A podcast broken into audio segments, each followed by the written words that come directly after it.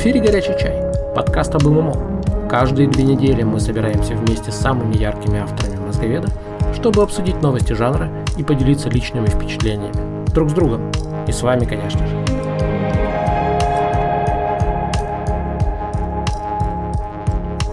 Будьте этим вечером с нами. Вместе всегда лучше.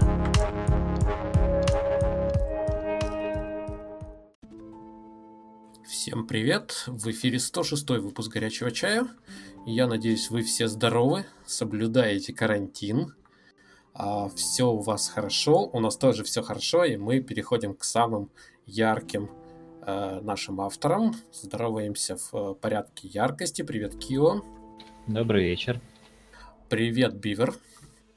Привет. Франк у нас сегодня совмещает роль специального гостя и комментатора. Мы написали комментатор так, чтобы Франк смог расслабиться. Но я знаю, Франк, Франк не очень умеет выходить из роли, поэтому будем этим пользоваться. Да, привет, Франк. Всем привет. Мне помогает вести этот эфир, как и все предыдущие, Траст. Привет, Траст. Привет. На фоне у нас э, музыка из Occupy White Walls. У этого проекта произошли интересные метаморфозы в, как раз на этой неделе. Наверное, обсудим этот, э, э, эту новость. Но пока мы переходим сразу к нашим авторам. И у Кио я спрашиваю, Кио, ты, ты сейчас как на карантине вообще? Ну, у меня не очень много изменилось, если честно. У меня не тоже, могу, да. Не могу сказать, что прям сильно страдаю или там какие-то беспрецедентные меры принимаю. В целом все хорошо. Спасибо, что спросил. Да, ну тут просто как-то э, хочется спросить, как, как это у каждого проистекает, потому что, ну, мне кажется, мы как раз перед эфиром говорили об этом, что, э, получается, я шучу на эту тему, но пытаюсь как-то все-таки, чтобы э, не совсем, мы не унывали, но тем не менее, как-то хочется сказать всем, что надо относиться к этому моменту серьезно сейчас и, в общем, всем помочь. Так что соблюдайте карантин. Ну, хорошо. А, э, ну и сейчас, вот, насколько я знаю, люди от, ответственно относятся, поэтому смотрят телевизор и сидят, да, там, играют в игры компьютерные. В общем, все делают правильно. Даже сегодня Netflix с YouTube сказали, что будут понижать качество. Не знаю, в каком качестве мы сейчас идем, но сказали, будут понижать качество, потому что, ну, каналы, грубо говоря, не выдерживают. Ну, у нас главное это звук, картинка не так важна. Да, да, да. А это ж они э, сказали, что отчитаются по Америке и некоторым странам Европы, потому Ну что да. там люди засели и начали YouTube с Netflix втягивать повышенными дозами. Думаешь, Вот нас это не коснется? Надеюсь. Но это же в основном э, сильно влияет на каналы, которые и так не очень-то прям пропускной способностью могут Да. Похвастаться. Америке. Например, всякие там деревни, отдаленные пункты, где и так-то, ну, в общем-то, не все хорошо, а когда все начали смотреть сериалы в высоком качестве, стало совсем плохо. Не думаю, что жители больших городов, ну, хотя бы там миллионников, что-нибудь почувствуют разницу. А, ну это хорошая новость. А, ну окей, я, э, я надеюсь, ты за новостями следил, поэтому вот. Безусловно. Ну давай, расскажи, что тут, что тебе, на твой взгляд, какие- какая топ-новость э, последних двух недель? Ну, сложно сказать, вообще было много, и Book of Travels прекрасные блоги публиковали, ну, и Эко своими с каждым разом все более вдохновляющими новостями там, меня порадовали. Давай Наверное, все-таки Эко. Ну, окей, окей, но ты уже начал с Book of Travels, давай немножко обсудим а, Легко. навыки, да? Я же не- правильно Да, про навыки вышел. М, Девблог, и это именно их будет 300 штук, как они рассказывали. Думаю, что да. Ну, они же говорили где-то в середине этого самого блога, о котором я веду речь, что с их вот этой системой, когда ты один навык линкуешь с другим, и у тебя получаются разные цепочки в виде хитрых комбо, они сказали, что у нас будет навыков настолько много, что каждый по собственному разумению сможет придумать что-то свое уникальное, как бы не каждый игрок со своим э, билдом, так называемым. Ну, а комбинат... я- так понимаю, в, в, в число этих 300 навыков входит магия, да? То есть все, все виды магии, которые там, в основном они там, сплетение узлов, и вот все, что можно сплести, там, это входит в это число 300, да? Да, но узлы это подгруппа навыков, именно то, что мы наиболее близко можем назвать магией в классическом смысле ММО, там, ну, это какой-то, вы что-то делаете, что-то плетете каким-то образом. Этот узел, какое-то время у вас происходит некоторые заклинания, потом вы его, этот узел там развязываете или что-то еще с ним делаете, и получается эффект. Но магия не ограничивается в Book of Trails узлами. Еще же есть и чаи, еще же есть и пассивные способности. Но Вообще, это... сколько там групп? Вот ты не помнишь сейчас или нет? Безусловно, четыре группы, 4 группы, узлы, чаи, э, собственно, способности обычные, не имеющие отношения к магии. Например? Ну, например, способ, там, умение рыбачить, умение спрятаться в кустах, я не знаю, умение кататься на дрезине. Но они краем слова об этом обмолвились, не совсем подробно, но вот такие всякие вещи, ну, полезные в путешествия, навыки различные, не имеющие Самая отношения к магии. вещь это залезать на дерево умение. Ну, залезать на дерево, разводить ситуации. костер, вот всякие такие довольно банальные штуки, но полезные. А вот скажи, ты понял эту идею, вернее, реализацию этой идеи, которую еще на Кикстартере они делились, что в конфликтах, в боях имеет смысл проигрывать, потому что вы получаете э, больше опыта от проигрыша, чем от победы. И вот будет ли это влиять на навыки? То есть э, навыки прокачиваются или они приобретаются вот в момент за, за эту накопленную, э, ну не знаю, экспу. Как бы так.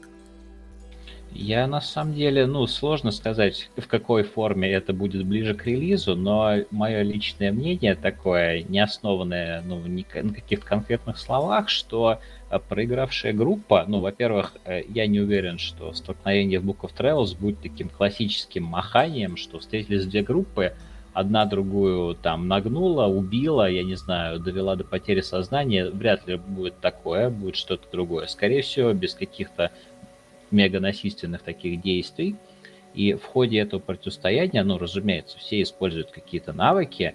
Я думаю, что вот э, та фраза относительно того, что проигрывать выгоднее, она относится к тому, что выигравшая группа, ну, очевидно, у них какие-то есть более сложная компания или более сильные редкие навыки у них, они во время противостояния каким-то образом демонстрируют, и, возможно, можно будет их подсмотреть и выучить. Вот в этом плане. Ну, а угу. выигравшие, они вроде как, у них и так все хорошо, ну и зачем им какие-то вот эти вот штуки от людей, которых они только что победили. А не в знаю, чем слушай... вообще смысл столкновения? Вот, да. Дело в том, что я был практически уверен еще в, даже в момент создания первого лонгрида, я был уверен, что там исключительно PvE. И потом э, мне Кио сказал, подожди, но там же, там же говорилось о PvP. И, честно говоря, я так переформулировал, думаю, так спохватился, но до сих пор не очень понимаю формат этого противостояния и смысл его. Но единственное, на чем э, основываются мои слова, это те анимационные гифки, которые они в одном из дев-блогах или даже еще до начала этих да, блогов постили, когда совершенно явно на них было видно, что стоят две группы людей, и одни в других чем-то кидаются таким, ну, как будто, я не знаю, перекидываются мячиками, не мячиками, заклинаниями, не заклинаниями, чем-то вот таким. Ну, и, очевидно, с агрессивной такой манерой, а не то, что вроде как они там фрисби друг другу кидают. Угу. Ну, хорошо, посмотрим. Пока этот момент что-то мне не очень понятен. А главное, я очень не люблю, когда э, есть возможность, а мотивации нет. И это каждый раз выливается в то, что ну у меня же есть возможность, да, у меня же есть в руках сковородка, значит, я должен кому-нибудь ей заехать. Там, в Но в соответствии с концепцией игры, вообще, да, ну, я подозреваю, что это каким-то образом будет очень серьезно ограничено. Ну, если они говорят, что мы специально таким образом ограничиваем скиллы, чтобы вы не могли развести на деревянном столике э, там костер и таким образом нарушить атмосферу нашу благостную, то с PvP они должны его зарегулировать еще сильнее, по идее. Потому ну, что идее, это... Да. Ну, потому что это такой же источник потенциальной токсичности, как и игровой чат, который они заменили на эмоции. Хорошо, хорошо. Ну и окей, давай перейдем. Я предлагаю поговорить об эко. Итак, мы попробуем вписаться, у нас много да, всего произошло. И в нашем эксперименте, и в э, девблогах, которые, которыми с нами поделились э, авторы за эти две недели. Я, я предлагаю начать с общего, да, поговорить о том, что нам рассказали о 9.0. Я, честно говоря, уже не помню, в последние две недели это были рабочие группы и... Экопедия, Экопедия и да? коллективные контракты, рабочие группы, да. У нас тут, в общем-то, некоторая такая неоднозначность происходит, потому что фактически а, по-английски то, о чем я говорю, называется work parties. Ну, то есть, если переводить в лоб, то да, это рабочие группы, и фактически, ну, это не контракты в классическом смысле этого слова, в том плане, что они очень сильно отличаются от одиночных контрактов, которые уже введены в игру. А чем? Мне, ну, тем, что контракт это все-таки какая-то просьба, ты можешь принести, ты можешь перекопать поле, что-то добыть, что-то куда-то положить, а в той версии, про которую было рассказано в девблоге, это пока только приди к станку, и либо принеси туда материалов, либо поиспользуй свою профессию, чтобы вкинуть туда очков труда. Ну, это, к этому могу согласиться. Больше подходит название рабочей группы, чем какие-то контракты. Но поскольку Джон в этом же самом девблоге, в самом конце его, если вы помните, говорил, что это только первая версия, они будут именно приближать эти вок-пати к контрактом и в конце концов сольют их в одну сущность, я решил не дожидаться этого прекрасного момента и просто перевести более так вольно. Коллективные ну, контракты. Э, смотри, мы рассматриваем э, контракты как квесты, как пользовательские квесты. Мне кажется, это самая понятная ассоциация для людей, которые не посвящены. Там контракт выглядит Безусловно. как будто там кровью подписал, там, и в общем все это выглядит слишком серьезно, а на самом деле это просто квесты, которые один игрок может сделать для другого.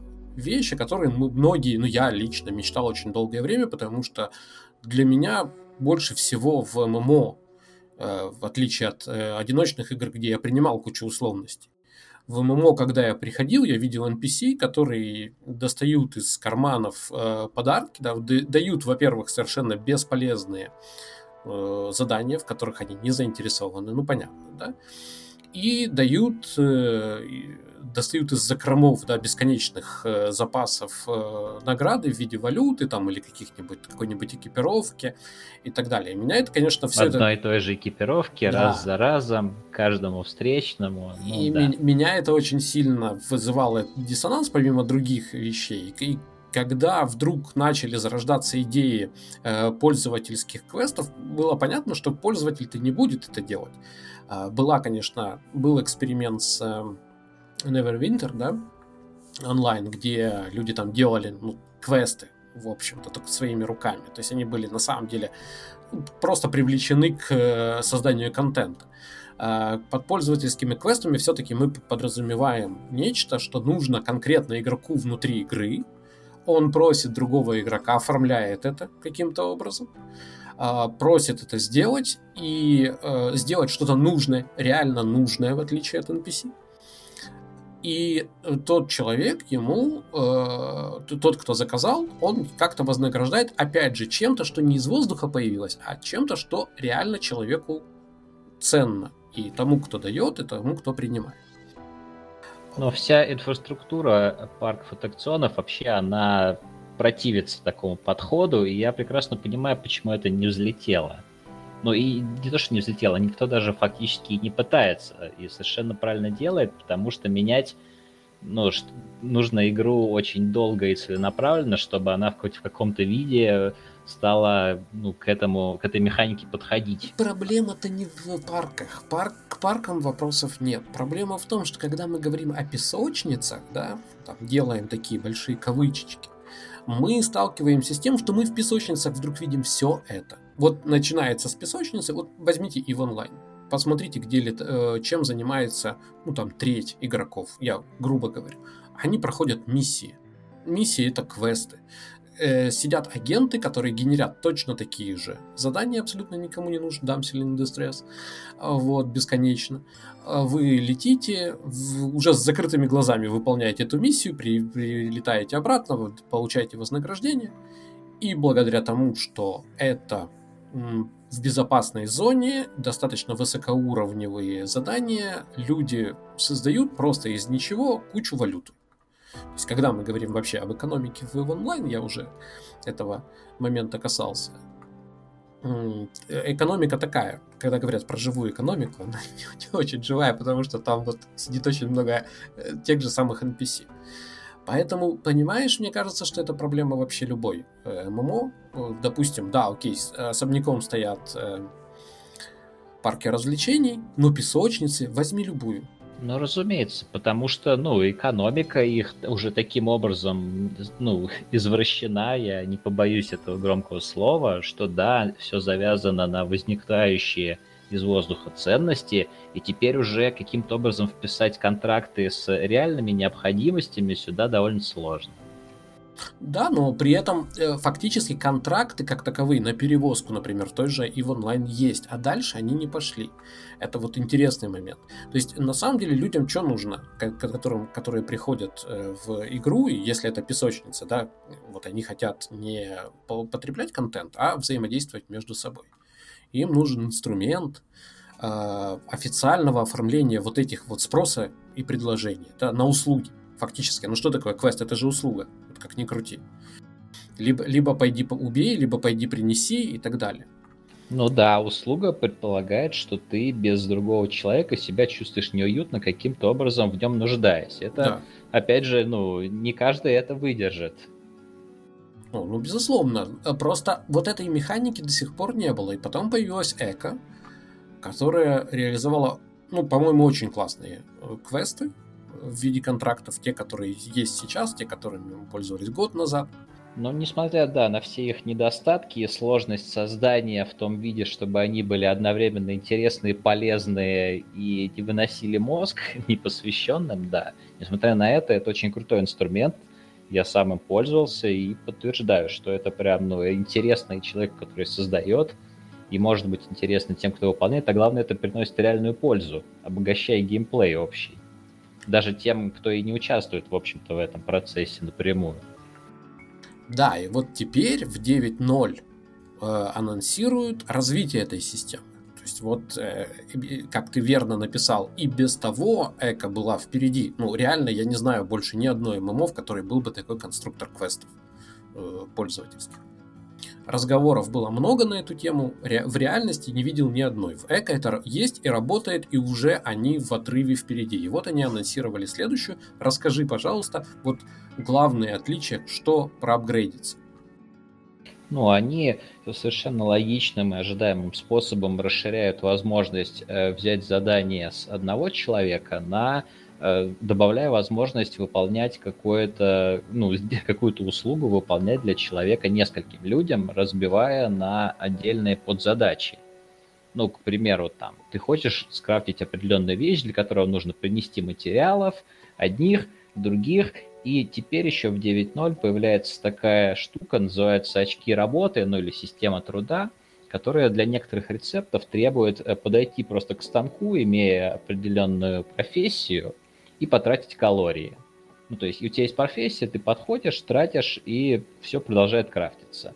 Э, в моем гипотетическом примере нужны трое. Ну, например, один приносит камень, второй там приносит, я не знаю, дрова для того, чтобы что-нибудь обжечь там или рукоятку сделать, а третий плотник тратит свои очки. И мы получаем, что тут уже четверо людей задействованы в этом социальном взаимодействии. Ну, трое работников и один заказчик, который получает результат. Э, более того, то, что было довольно ну, много негативных отзывов собирало в предыдущей версии, это процесс крафта книг профессий. Ну, потому что действительно некоторые книжки требуют достаточно редких ингредиентов, большого их количества. И так получалось, что если кто-то один начинал крафтить, помочь ему можно было только одним способом, просто на начальном этапе отдав какие-то ему материалы. А сейчас в коллективных контрактах добавилась такая возможность, что люди а, просто-напросто участвуют напрямую в исследовании этой книжки, добавляя таким же образом, как и в предыдущем случае, материалы в станок. И более того, появилась возможность, э, если эти люди участвуют в исследовании, выдавать им в качестве награды знания той профессии, книжку которой они помогают крафтить. Это прямо, ну, то, чего очень сильно ждали чего не хватало. Вот, поэтому все стало намного круче, чем сейчас. Ну, это классная вещь, конечно, но мне кажется, что это ну, такая частность, по большому счету. А, мне нравится больше всего во всей этой истории то, что в предыдущих контрактах я не могу назвать это недостатком, это достоинство эко. Понимаете, а, там все друг в друге постоянно нуждаются. Поэтому, когда вы оформляете, вот вам нужно что-то, абстрак... вот человеку нужно там, ну я не знаю, построить здание какое-то или еще что-то. Э, как правило, Кио, когда оформлял какое-то задание, ему приходилось, извини, что в, в третьем лице тебе, э, приходилось разбивать на подэтапы и делать эти квесты отдельными частями. Потому что реально нельзя человеку сказать в эко, сделай вот это. Он может сделать только свою часть. То есть взаим... Ну, ска- сказать можно, но это все заканчивалось тем, что мне приходилось просто писать словами целый абзац текста, что, ребята, мне нужно чтобы мне сделали вот то-то, материалы находятся вот на этом складе, чтобы скрафтить нужна такая-то профессия, а потом, пожалуйста, вот из этого склада то, что получилось, положите вот в тот сундук. Ну, это очень было долго, неявно. И склад же ведь кто-то должен был до этого, ты делал контракт на наполнение этого склада. Да, правильно? абсолютно точно. То есть, то есть, в принципе, вот этот вот момент, что здесь эти коллективные квесты это не фетиш какой-то, вот давайте раз это ММО мы сделаем коллективные квесты. Они, их необходимость, она происходит из механики. То есть вот люди постоянно что-то делают, там, передавая там материалы своей профессии, там какие-то э, навыками, э, ну я не знаю, э, продукцией, все, все это постоянно пересекается, перетекает, там, передается, перевозится и так далее и только, только на стыке что-то что начинает возникать. Поэтому вот, э, вот это развитие контрактов в контексте... Вот, то есть почему они заморочились? Вот, мне кажется, это, это важно. Потому что они хотя оторвались от других, они в, во вза... вот в моменте взаимодействия между игроками тоже настолько далеко ушли, что и, их, сам, их же контракты не, не поспевали за базовой механикой. И ну, мне кажется, да, да. Пожалуй, совершенно верно. Ну, а таким образом, каким они собираются реализовывать в 9.0, всю вот эту вот многоступенчатую систему можно уместить в рамках одной вокпати, просто указав результат, которого вы хотите как заказчик достичь. Ну, я хочу скрафтить книжку. И автоматически этот процесс разбивается на подготовку материалов, доставку материалов и вложение материалов в станок с опциональным вложением очков работы от профессионала, если таковые нужны. Но это упрощает вот в 4 раза. И главное, люди понимают, что они делают, зачем и что нужно им для этого, ну, куда прийти, что куда положить. Все намного интуитивнее стало. И мне кажется, что это сразу э, сопрягается с той задачей, которая, вернее, с той механикой новой, которая появляется в 9.0, это государство. Они появятся не сразу, а э, со временем, то есть поначалу это будет э, функционировать иначе, но по сути это будет все равно единое государство. А вот потом эти государства будут уже конкурировать между собой, грубо говоря, каждое государство захочет, мне кажется, но это будет конкурентным преимуществом создавать интересные такие квесты. Опять же, да, с, с вознаграждением, с э, внедрением человека в общественные какие-то процессы. Но теперь же еще можно будет в качестве награды за выполнение контракта выдавать титулы. Ну, и это вообще, ну, это очень ну, такие взаимодействия потенциальные генерирует, ну, могут переманивать специалистов и так далее. Ну, просто у меня глаза разбегаются уже за полгода до релиза или за сколько там. ты, ты так, ты молодец, ты не оптимистично настроен на Ну всякий я, случай. да, лучше За я буду полгода. обрадован, что они раньше выпустили, чем очередной раз Я расстроен. понял. И вот, когда мы поговорили обо всем этом хорошем, о том, как разбегаются глаза, а, давай поговорим о нашем эксперименте. Ну, с удовольствием, тем более, что, ну, эксперимент, его нужно воспринимать отстраненно, поэтому и негативные результаты тоже полезны будут нам в дальнейшем. Ну, опять же, давай не называть номера, давай расскажем, в чем эксперимент. Ты расскажешь, я расскажу, как лучше. Мы запустили э, в прошлую пятницу третий цикл, несмотря на то, что перед этим долго отнекивались и говорили, что мы подождем до 9.0, но нам подкинули в Дискорд-канале интересную идею, что будет, если мы сделаем специально э, площадь суши достаточно небольшой, таким образом, чтобы мотивировать людей селиться рядом с друг с другом и тем самым усилить между ними коллаборацию, взаимодействие. Но мы взяли, сгенерировали карту, и без того небольшую, но в которой 85% воды, а посреди всего этого океана маленький островочек. Ну, он вполне полноценный, то есть на нем есть все биомы, все нужные животные, там растения за некоторыми исключениями, то есть он абсолютно играбелен, просто мало места. Ну и людям нужно это учитывать в ходе своей игры. Мы его запустили, все радостно на него повалили, ну а дальше все заверте, как говорится. Но места не только мало, важно понимать, что место это не просто где поставить дома, этого хватает. А, речь идет о ресурсах. Да, то есть, в принципе, ограничено все в таком режиме. И почему было интересно попробовать именно сейчас, почему мы загорелись?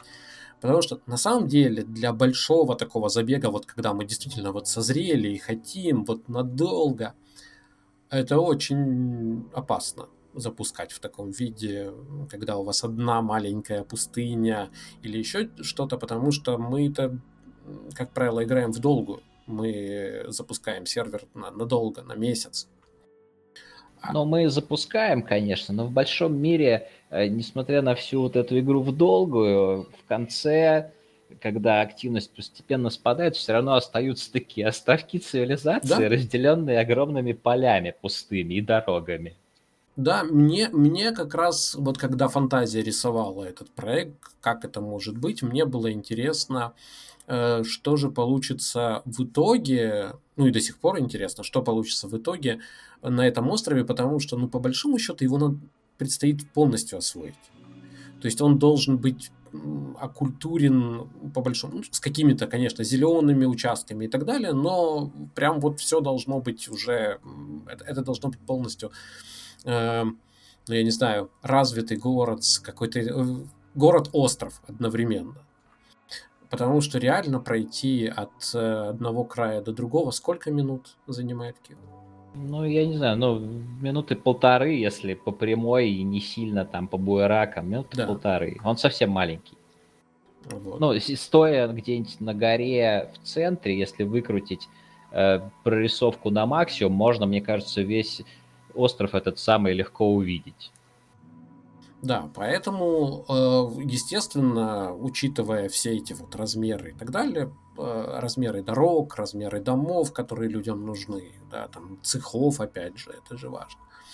Э, Мне казалось, что это будет как раз вот это выкраивание каждого, каждого клочка земли. И до сих пор кажется, что без этого не Ну, обойтись. фактически так и есть. Те территории, которые прям по каким-то причинам очень нужны определенным профессиям, они прямо плотно застроены. Ну, то есть там уже, если кто-то придет и захочет, ну, взять ту же профессию, ему будет сложновато, потому что столь же хороших э, мест для расположения не останется. Ну, то есть можно, разумеется, куда-нибудь притулиться, но это будет уже похуже, в общем-то тому же фермеру, просто потому что ну, ему придется какие-то в других местах свои собственные грядки ставить. Ну, мне кажется, что есть место.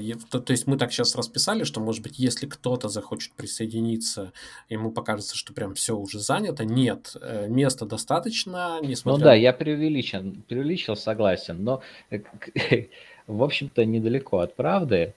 Э, я хотел еще добавить, что помимо того, что прямо ну, места мало, вернуться к ресурсам, потому что прежде чем преобразить этот остров и сделать город-сад, нужно сначала его не загубить нафиг, э, все порубив, все там, всех животных поубивав, а все растения пособрав. И у нас, по большому счету, несмотря на то, что мы э, даже обсуждали это в комментариях, я прям так написал, что, ребят, смотрите, ну, э, проблема, в принципе, очевидна. Э, мы не зря назвали этот проект «Остров Пасхи». Вы знаете, э, «Остров Пасхи» — это, наверное, самое яркое, наглядное пособие э, трагедии общин или там трагедия общего поля. Вот этой вот задачи, когда нерациональное использование ресурсов э, просто в гонке, потому что люди видят, что ресурсов мало, им бы распоряжаться этими ресурсами здраво, есть такая возможность, да, но а, так как они не уверены в том, что другие люди будут также здраво э, рассуждать. Кстати, на, на примерах там, туалетной бумаги, да, это прекрасно видно э, сейчас в, в условиях э, вируса. Э, это прям как, какое-то безумие, да, там, не знаю, показывают этих людей, которые прям тележками загружают такие. Вот это, это вот в чистом виде нерациональное использование ресурса любого из страха, что другой человек еще более нерационально будет его использовать. Но в эко это а, намного а вот более выражено. Там взаимодействует, скажите, на, на острове? А, ну, зарегистрировано там, наверное, сейчас 50, да? И, и активных, которые играют каждый день, я думаю, человек 15-20.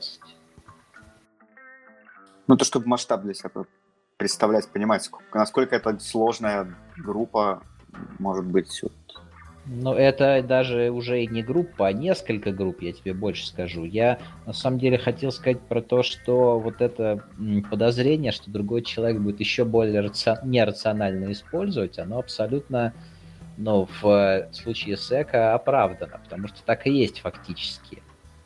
Вот. А, и эту, и эту дилемму надо как-то решать. И учитывая, что между нами была, в принципе, ну, какое-то знакомство между всеми, кто начинал. Не, практически не было поначалу при старте, при старте сервера незнакомых людей. Все были мозговеды. Да, я же правильно говорю? Ну, и мозговеды, или тех, которых пригласили мозговеды. Ну, в общем, не совсем какие-то левые люди, да. Да. И практически не было, ну, с первого дня тех, кто в эко пришел совсем в первый раз, не знает, куда нажимать, что делать и так далее. Но, несмотря на это, мы чуть было не потеряли остров, как такой природный биом единый, в общем-то. Да, потому что вот говорили-говорили, но когда началась игра, все забыли. Мне, честно говоря, это, ну, то есть, мне, я не знаю, какие выводы из этого делать, потому что я не вижу вот этой обучаемости, грубо говоря. Да? То есть э, не то, что там из цикла в цикл. А вот мы там за день до этого говорили, ребята, надо взять собирателя, чтобы он собрал все эти штуки. Пока ограничиваемся какими-то пайками, там еще чем-то. Ну, не надо собирать растения, потому что вы их уничтожите. То, то есть только собиратель может там целенаправленно, да, э, развивая свой скилл, а, получать семена больше при сборе и, в принципе, хоть как-то централизованно их у себя накопить. Потому что когда мы все э, бегаем, мы их там можем ну, буквально э, положить в карман, а потом съесть. Это, э, это ничего не принесет, но просто там освобождая ячейку. Ну, ну да, буквально. и обычным людям без профессии просто и семечки реже падают намного. И, ну, фактически ты можешь э, собрать полностью со всего острова определенный вид растения, но у тебя не выпадет достаточно семечек, чтобы возобновить этот вид, даже высадив его на клайме. Да, и, ну, в общем, мы почти-почти этого столкнулись с полной трагедией, да, общинного поля. Но, но нек- некоторые виды растений, по-моему, все-таки вымерли. Например, грибы других двух видов, не те, которые понадобились э, для крафта книжки фермерства, а другие вымерли. Ну, некоторые виды цветов абсолютно точно. Ну, в общем, не все хорошо у нас получилось. Мне на самом деле кажется, что просто, несмотря на то, что мы это обсуждали, люди недостаточно серьезно ко всему этому подошли. Ну, типа такие, ха-ха, ну ладно, у нас же тут экспериментальный цикл там. Ну, я вот буду срывать все, что мне под руку попадается, пусть там собиратель заморачивается, размножает там эти растения и так далее. Ну да, вот Dark пишет о том, что э, ну, 7 собирателей, э, то есть 7 человек взяли скилл собиратель. Э, я не, не смотрел эту статистику, это речь идет о нашем вот этом сейчас проекте, об острове Пасхи. В общем, да, это не, не очень большой анализ того, что происходит вокруг. А, меня, понимаешь, вот ты говоришь там эксперимент, мне вообще кажется, что это вот эта лихорадка врыва. Вот, вот, вот это она, понимаешь? И, и, честно говоря, я ставлю себя на место разработчиков, любых, не эко, вообще любых. И вот они смотрят на этот, этих нерациональных игроков. И я не знаю, что, что, они думают о нас. Я, я не знаю. Да, давайте Фратка спросим, раз уж он сегодня с нами, хоть и наполовину разработчиком. Э. Ну вот что, что ты... А какой вопрос? Да, я немножко потерялся. Нет, ну... о том, что э, игроки с начала запуска серверов многопользовательских игр врываются как бешеные люди в Черную пятницу в магазин. Потеряв мозг. Просто буквально потеряв мозг. Ну, что а. вы о них думаете в таких случаях, видя это? Ну, цензурно, а. пожалуйста. А, пон- понятно. А, к сожалению, цензурных слов на это нету. Но это очень качественная стратегия, раскрутив хайп э, при первых там трех днях, можно сделать чуть ли не месячную кассу в магазине. Вот я, я только, только хотел сказать, тут э, директор по монетизации должен сказать, так, подождите, что значит вы не знаете, что из них люди потеряли мозг. Что значит, вы да. не знаете, что с ними делать? Я вас не У понимаю. У них есть деньги. У них есть да. деньги, мозга нет. А Вре- нас... Временно мозг отключен. Что с этим можно сделать? Конечно. Вот, вот именно. И этим очень активно пользуются на старте практически любого современного онлайн-проекта. Не ММО, а вот там Rainbow Six, тот же самый можно Overwatch. Вот новый герой сейчас выйдет. Что будет? Обязательно будет хайп, будут сундучки, будет все что угодно. Э, ну, это эксплуатация слабости человеческой. Вот. А в остальном, э, лично мне это всегда не нравилось. Я никогда не шел и в проект с первых дней. А там спустя только месяц, только полтора, когда люди, вот эти вот ворвавшиеся, потерявшие голову люди, которые куда-то несутся, они вот э, куда-то унесутся или просто разойдутся. Вот тогда в спокойной атмосфере Хорошо, уже можно... если не вместе с игрой. Но, а, но есть здесь о, проблема. Понимаешь, Франк, когда мы говорим о игре, которая тебя встречает в таком же виде, в котором она встретила врывающихся, только теперь она более свободна, с э, там регулярными да. локациями, это одно. Когда ты вот как у нас выходил Хих недавно, 12 мир, да, или вот как Эко запускается, есть этот соблазнительный момент абсолютно чистого пространства, в котором ты mm-hmm. можешь найти самое лучшее место.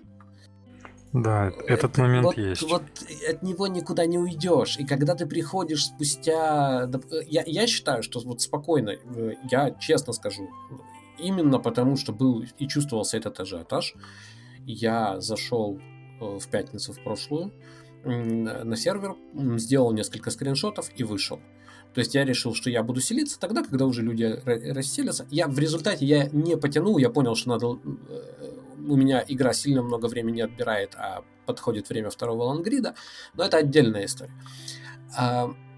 Но в принципе можно, да, э, прийти там через два дня, да даже через неделю, мне кажется, можно прийти. Сейчас есть пространство, и в принципе нет уже такого ажиотажа. Но этот соблазн я понимаю. Вот чистого острова. И это проблема вот этих вот игр, в котором есть гонка. Помните, был э, фильм э, с Томом Крузом и э, Николь Кидман, да, где они вот ехали на повозках, там, я не помню, как он называется, и вот там за, за землей, да, кто, кто, кто куда успеет доехать, то, у того Уж там... не это земля обетованная? Нет, она как-то как, как, как по-другому. Какая-то страна, по-моему, неважно, тут мой а, склероз. да. Да, но вот это было вот именно ожидать, кто быстрее куда приедет и скажет, вот эти вот поля мои. Вот этот вот момент колонизации, да, первый. И на игроков это тоже очень сильно действует. Но вернемся к Кио, расскажи, что было дальше. Э, дальше хронологически или когда? Ну, я не знаю. Нет, не в Америке, у нас на сервере. Я понял. Ну, в общем-то, э, как я в своей последней заметке дайджеста говорил, мы и проблему с вырубкой деревьев, и с пропажей продовольствия решили, ну, там, со скрипом, не совсем честно в случае с грибами, которые просто-напросто исчезли, ну, мне пришлось их админским вмешательством посадить, чтобы люди смогли их потом дождаться, чтобы они размножились и собрать вот, скрафтив почему, нужную книжку. Почему это было сделано? Ну, мне, мне кажется, это важно. было это было сделано. Ну, я вообще, как вы знаете, не сторонник какого-либо вмешательства админского. Ну, даже по минимуму, максимум могу там из-под текстур машину достать.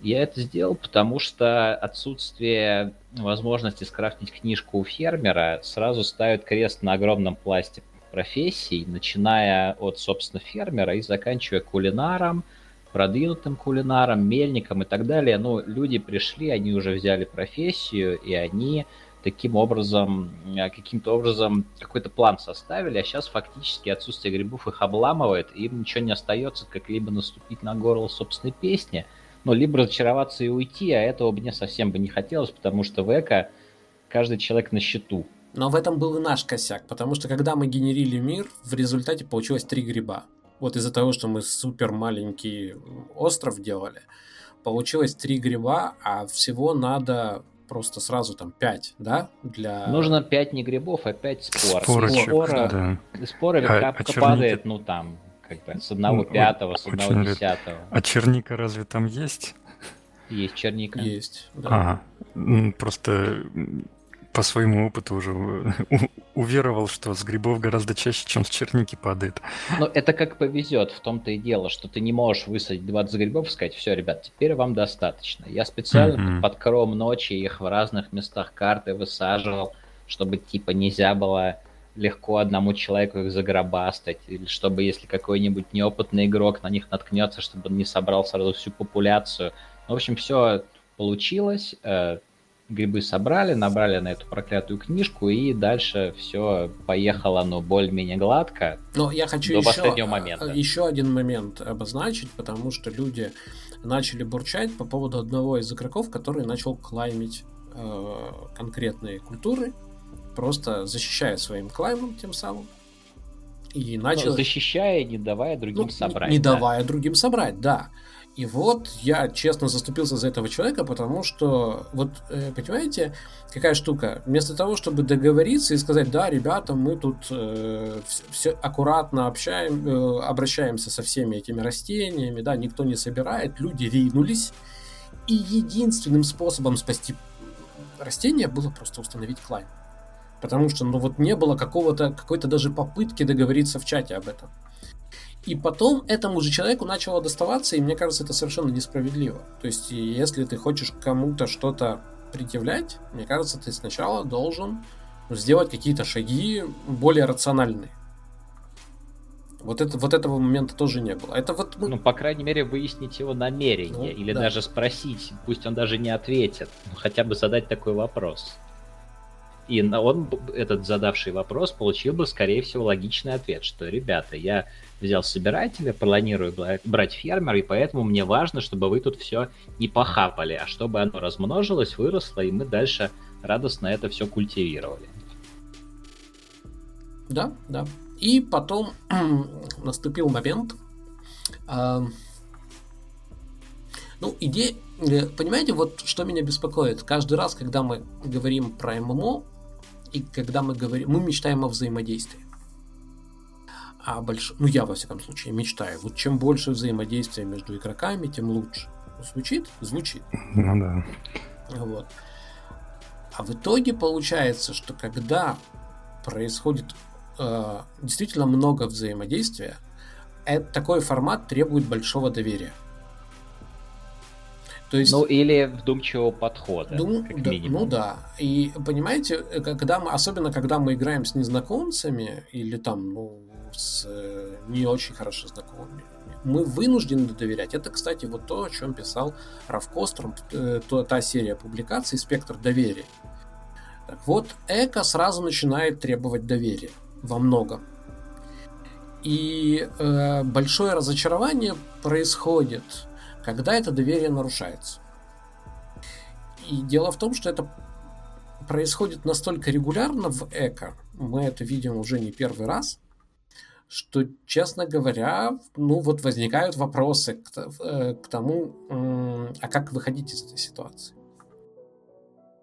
А, я не знаю, Кио, ты расскажешь, а, что, чтобы было... Ну, фактически, Атрон, он так бочком, бочком, бочком нас подводит к тому, о чем я тоже краешком упомянул в дайджесте, то, что у нас фактически а, на острове образовалось, ну, два с половиной таких эгрегора, два из них полноценные, состоящие из сплоченной группы игроков, но и на отшибе я, просто потому что я поселился где-то там в дурацком углу, я не питал особой иллюзии, что все радостно побегут ко мне там прокладывать дороги и так далее, но мне это фактически не мешает. И вот эти два эгрегора людей, ну, они фактически не то что замкнулись на себе, но совершенно явно, что их взаимодействие внутри своей группы, оно качественно было есть более сильным, чем взаимодействие между игроками вовне. Ну, и это к плохим последствиям привело в результате. Э, так я... цель, получается, была, какие же плохие... Но... Какие же плохие последствия в этом? Но последствия... Наоборот, Но... объединились... Э, ну, это у вас просто мир маленький, так оно, может быть, кажется, что это плохо. То, что я так понимаю из разговора, это чуть ли не противоборствующие группы уже, потому что они друг другу начинают каким-то образом мешать. Не, не совсем. К, не, к общей цели Не, не совсем. Дело в том, что эм, каждый раз, когда стартует эко, происходит медовый месяц между игроками, скажем так. А все пытаются друг другу понравиться, но это нормально, да, вот э, это, это совершенно человеческая реакция такая. Все пытаются притереться, а, ну, да, чтобы сразу аутсайдеры не попали. Да, да, большинство, да, то есть э, они и э, в, раз, в рамках вот этого процесса происходит следующее: люди э, распределяют направления, которыми они будут заниматься. И получается, в эко есть такая штука, я не хотел бы, чтобы мы сейчас там в большие детали ушли, но, в общем, мы доверяем, э, вот при этом распределении происходит доверие. Понимаешь, то есть я занимаюсь вот этим, э, а ты, ты занимаешься другим, и я тебе даю этим заниматься. То есть я с тобой не конкурирую, хотя мог бы. Да? А, особенно это нерационально конкурировать в контексте вот этой трагедии общих, эм, э, общего поля. Потому что конкуренция ведет к... Не... Так не получится. Э, Ты что, так в жизни не работает. Нельзя так делать. А... Но на малом количестве игроков можно, и это довольно-таки оптимальная стратегия, хотя и не без негативных Это, это рациональная сторон. стратегия. Рациональная. Ну, вопрос, вопрос это стратегия чего? Ну, стратегия подразумевает, она достигает какую-то цель. То есть, если это маленький мир, в котором э, очень сплоченное сообщество маленькое, оно идет просто к своему собственному процветанию какому-то, но у них нету вокруг никого, кого они в этом процветании собираются обогнать, но это сферический в вакууме такой пример группы. Это прикольно, но цель ну, цель какая Ну, фактически э, не важна цель в данном случае, потому что просто два конкурирующих человека, активно занимающихся одной и той же профессией, например, плавкой или там, я не знаю, какой-нибудь инженеркой, они будут друг другу мешаться, и им обоим будет хуже. Ну, на, у них просто не хватит ни э, потребления их ресурсов, ни материалов, которые они могут добыть. Им обоим будет хуже, вне, вне зависимости ну, от цели. Ну, то есть цель договориться в любом случае. Ну, то есть предполагает система такая, что не получится обоим развиваться. Не получится, вернее, не то, что развиваться, вот как это в жизни работает, не получится каждому из них друг с другом конкурировать, так или иначе должен быть, должен быть один. кто-то, кто будет ну, делать не то, одно чтобы дело. должен, не то чтобы должен, но да, цель эксперимента в том числе подразумевала это. Маленький остров и какие-то профессии, ну, которые сложно качать, на которые нужны редкие ресурсы или ресурсы, которые сложно добывать, предполагалось, да, что такой человек будет, ну, там, один, по крайней мере, ну, такой прямо вот тот, на которого все надеются и от которого ждут каких-то действий. Ну и если он отвалится, тогда уже, да, будем думать, может быть, какую-то замену искать. Но не то, что мы качаем сразу одного человека и запасной аэродром. Нет, такого мы ну, не предполагаем. Ну, я понял, о чем речь. Ну, ну, да, говори. Ну так вот, э, собственно, э, то, о чем рассказывал Атрон, что у нас образовались две группы людей, ну, упростив, можно сказать, что это промышленный, как бы, эгрегор и аграрный. И сбоку припек и я радостный. Просто, ну, человек, который построил дом, открыл магазин и готов торговать с кем угодно, выставляя все то, что я могу ну, делать. Ну, нейтральных и... игроков больше, мне кажется, чем ты один э, вот в, в этой истории. Но я, я просто не могу подробно про них да, рассказать. Да, Безусловно, опять же, вот есть... тут вот с нами в комментариях, да, и другие они ребята. есть, их много, и они прекрасные люди, но просто я не могу подробно их рассказать в контексте той истории, к которой мы, собственно говоря, подводим uh-huh, наш uh-huh. рассказ. Да, да. К кульминации вот этого всего ужасного. Ну, расскажи, а то я просто боюсь, что слишком эмоционально про это все буду. Ну, эм, э, да, э, идея в том, что есть ключевые э, профессии, которые, э, ключевая профессия кузнеца, э, которая может делать э, чеканный станок, станок для чеканки, чтобы выпустить общую валюту. И... Ну, не то, что общую, просто валюту. Валюту, валюту, Подкрепленную да, определенным материалом. Ну, то есть она отличается от э, персональной валюты некоторыми определенными свойствами. И это вообще очень интересная история. Вообще все, все что происходит в ЭКО, это очень интересная история в том плане, что она показывает там э, стратегии, да, она задевает и теорию игры, кучу-кучу всех вещей. Э, я не думаю, что это прямо кем-то закладывалось специально. Это просто, я думаю, там, где люди возникают, и там, где есть между ними нормальные средства взаимодействия, действительно, то есть не ограничители, а там, где они могут действительно свободно действовать, там возникают все эти вещи, которые описывают всяческие теории, экономические, математические, психологические. А, и, ну, по большому счету, эта группа заблокировала э, создание валюты, сказали, что будем делать только мы, Кио создать валюту не дали.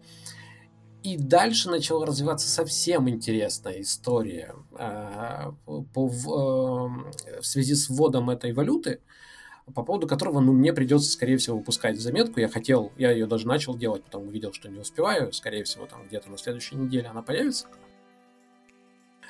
Потому что люди... Вот, вот я, я вижу, как... Э, мы много раз об этом говорили, что э, эко ведь учит многому на практике.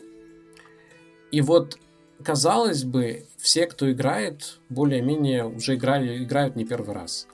Но все, что касается валюты, каждый раз люди начинают плавать. Потому что представление о деньгах у большинства людей так, э, как о абсолютной ценности. Ну, то есть как о понятной ценности, да, гарантированной ценности. Это же деньги, они по-любому должны быть э, ценными. Но мы берем эти знания из э, реального мира.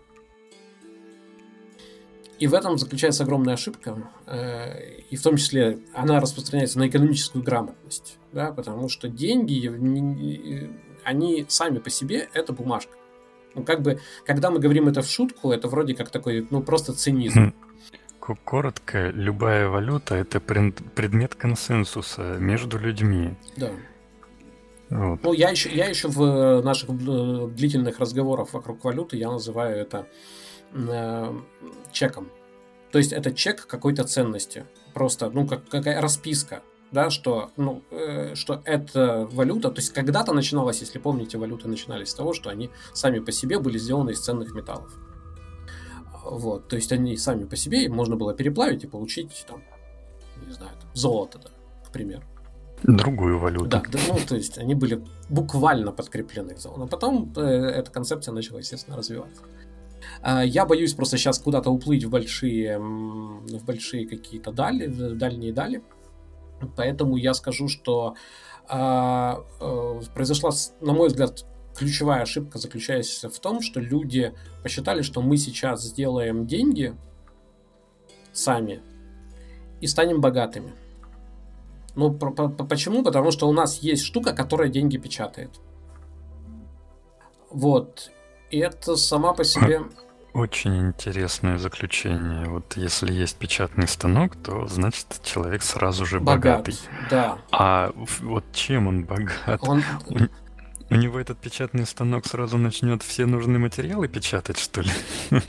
Вот об этом мы пытаемся говорить как-то в этом. А главное, что если бы и об этом мы писали много раз, если бы ребята позволили развиваться нескольким валютам, а им бы пришлось поднапрячься. Им бы пришлось свою валюту реально защищать.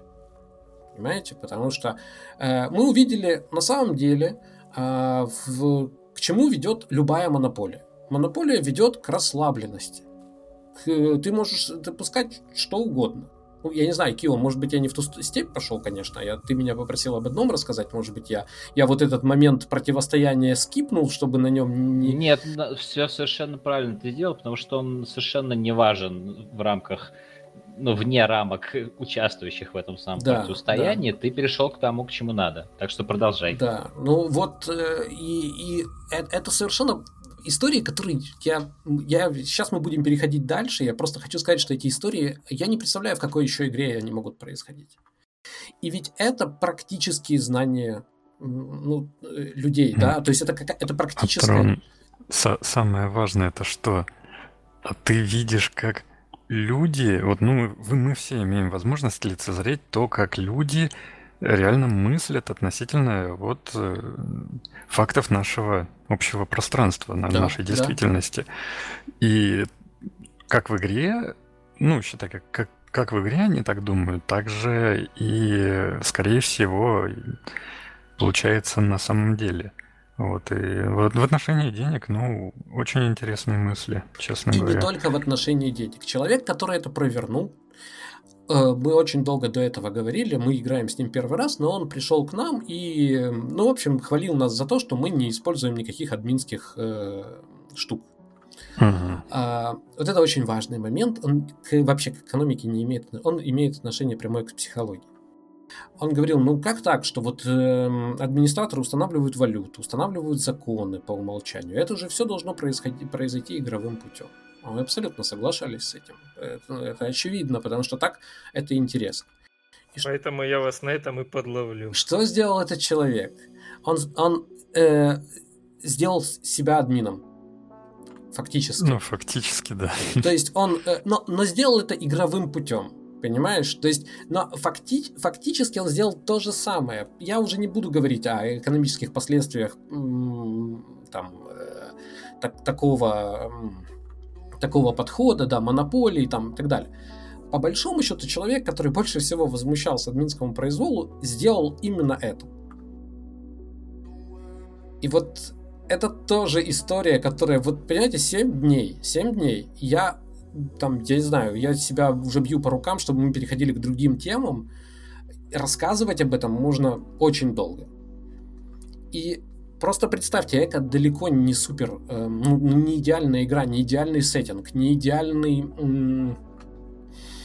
не идеальный, э, не идеальные там механики.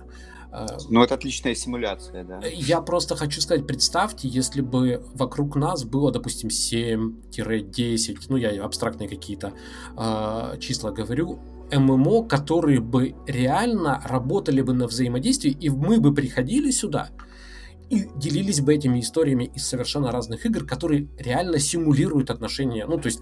С совершенно гораздо большими сообществами игроков. Да, вот, да. вот что самое интересное. Эко ведь не позволит э, даже сотню игроков в одном да. мире содержать mm-hmm. на данный момент. Вот, ну, ну что ж, поживем, посмотрим. И я... Для симуляции хватает и такого количества. Я при этом не жалуюсь, понимаете? Я хочу сказать, вот когда мне говорят, вот, э, чего ты там рассказываешь про игры, там вот про то, что вот это, у этой игры что-то сделано плохо. Ну, плохо сделали и проехали. Нет, ребята, идея же не в том, чтобы там просто поругать игру, а сказать, что оно не работает по понятным причинам. То есть, чтобы мы не сидели вот как дикари, знаете, возле разбитой какой-то, какого-то механизма, который мы не понимаем. И так тыкали в него, он холодный и, не знаю, и мертвый. И мы не понимаем, что происходит. А мы можем сказать, да, смотри, ну он же не работает потому-то, потому-то. Вот если это сделать так, так и так, он заработает. И это э, тогда мы, мы поймем, что, допустим, жанр ММО, он не мертв. Тут просто пока нет достаточного количества игр, которые бы обеспечивали действительно взаимодействие и генерили такие истории. Потому что, ну какой смысл, извините, ходить вместе, выполнять квесты параллельно друг с другом? Понимаете? То есть это же не, не породит истории между нами. И какая бы там история не была, как бы мы там, там не э, психовали немножко, да, извини, Дарк, э, вот, и еще чего-то, но это все равно это история. Это история, это, которая произошла между людьми, это какие-то поступки, есть о чем рассказать. Вот. И мне, мне кажется, что это все будет э, еще, во всяком случае, развиваться так или иначе. Тут есть одно мнение, мне сейчас потихоньку вспоминается, э, где-то с полгода назад его вычитывал. А, довольно многим людям а, именно интересна генерация историй в совместных мирах. Вот э, ММО, они бывают интересны людям, бывали, точнее, за тем, что вот там происходят события. И с этих событий писались газеты, с этих событий делались целые формы, много всего было. Сейчас этого нет, а есть немножко другой класс игроков, которым а, интересно, ну, не Netflix действительно посмотреть, а немножко еще там пошевелиться самому, потыкать куда-нибудь кнопочки. Вот, то есть это современный игрок во многом это игрок-зритель, который просто смотрит кино. Иногда говоря, куда этому кино развиваться. Вот, иногда как бы делая это кино еще и совместным со своими теми или иными друзьями. Франк, я, я вот прям готов спорить, понимаешь? Э, возможно, мы говорим, и мы на эту тему говорили, это mm-hmm. курица и яйцо. Разработчики делают такие игры, приходят такие, да, э, да. такие игроки. Э, если бы сейчас, я повторюсь, вокруг нас было бы, э, ладно, там 7, 10, 5, 5 ММО, которые бы генерили вот такие истории. Э, я думаю, нашлось бы достаточно игроков, которые бы... И весь расцвет ММО, он был об этом. Понимаешь? Ну, я, да, я, я просто да. уверен. Да, я, да. я помню, какие это были игры, я помню, как, какое это было впечатление. Э, безусловно, там, допустим, Эко во многих механиках она продвинулась дальше, но идея была и у тех игр, которые тогда вот обеспечили этот золотой век, во взаимодействии, в первую очередь. Люди взаимодействуют. Да, и именно так. И во многом у многих людей, которые сейчас продолжают еще играть, у них э, теплится вот это ощущение вот этого взаимодействия. Они, ну, все равно его видно, даже в любом современном проекте, так или иначе, ты ведешь взаимодействие с другими людьми. Хотя, честно говоря, когда я захожу в какой-нибудь уже более современный проект, э, вот, трогать других людей, вот, вот честно говоря, неохота. Потому что, ну, проблема доверия, да, опять же. Вот. А современные игроки, вот те, те, которых э, маркетологи наши доблестные привлекают, это вот как раз э, щедрое платящее население, они их позвали рекламой играть в эту игру. Им сочинили прекрасный слоган. У них как такового вот они не, э, не делали того, что, скажем, делал я в свое время, когда случайно наткнулся на анонс и онлайн. Ну давай, давай и, их не и пошел будем. Рыть. А то, понимаешь, да, ну, конечно. мы, получается, Но... сидим, обсуждаем каких-то ребят, которые не здесь. Ну пусть да, они... других игроков. Пусть они живут которые там, занимаются. Я, я просто хочу видеть игры, которые для меня, там, для тебя. А, и вот поэтому я пою такие оды э, эко, потому что э, из того я нахожусь, я не играю сейчас нормально в эту сессию эко. Я нахожусь в роли наблюдателя. И даже для наблюдателя историй полно. такого, ну, для наблюдателя, которому не все равно, чем этот проект закончится, да, то есть я, в общем, эмоционально вовлеченный наблюдатель. Давайте, наверное, перейдем. Еще у нас по New World было много. И, может быть, мы к Биверу сейчас перейдем. И у Кио я тоже хотел спросить мнение, но мы сейчас сделаем такой небольшой... Э, ну, давайте разбавим меня уже да, наконец. Ми- э, меня скорее, да, разбавим. Бивер, ты, да, ты, да. ты New World вообще ждешь, э, смотришь на, на него, потому что, мне кажется, и, есть там на что обратить внимание. В контексте, вот ты играешь в БДО, и что-то мне кажется, что есть какие-то параллели, или я не улавливаю. Э, ты знаешь, ты прав совершенно, но я вообще все-таки, ну как ремарка, да, я больше по каким-то фэнтезийным сеттингам, поэтому у меня есть четкая концепция ММО, но какой-то конкретный пласт ММО. Я понимаю, что что угодно, где много людей одновременно онлайн, это ММО, и там уже симулируй кому что нравится. Я больше по такого рода сеттингам, да, я New World жду, я, естественно, без какой-либо надежды записался на бета-тест, э, если там а вдруг повезет, да, Нет, там ну, в апреле они стартуют. Бета-тест там по предзаказам, а вот альфа-тест... А там есть там есть бета-тест, можно записаться, и да. если тебе повезет освободиться, ты попадешь. А можно по предзаказу. Но предзаказ они, я не решился. Они напутали. Извини, Бивер, я объясню. Они напутали. Ага. Они сейчас продолжают альфа-тест, но при записи они пишут, что это бета-тест. Это, а. это какая-то вот... Я понял. Да. Это их э, при... обидный косячок да, предрелизная... на официальном сайте. Да, да, да. Поэтому сейчас они действительно зовут людей, и сейчас э, продолжается альфа-тест. То есть в бета-тест они еще не перешли, а когда перейдут, я думаю, они туда уже будут платно. А, я понял. Ну, да, там есть платные пакеты бета-теста, я не решился на него, потому что э, ну, по разным причинам, наверное, не стану на этом застрять, просто про саму игру. И да, я ее жду, да, мне нравятся некоторые механики, но у меня очень много вопросов. Я там в комментариях писал, вот э, даже вот последняя, э, вернее, предпоследняя, там, где про боевую систему была, блог. А, мне как-то показалось, что очень мало комментариев про это стали писать, по-моему, потому что определенные разработчики делают ну, очень большой упор на эту часть зачем-то, да, хотя у них есть э, та часть, которая меня больше всего интересует, а заинтересовала меня больше всего в проекте часть, связанная с поселениями.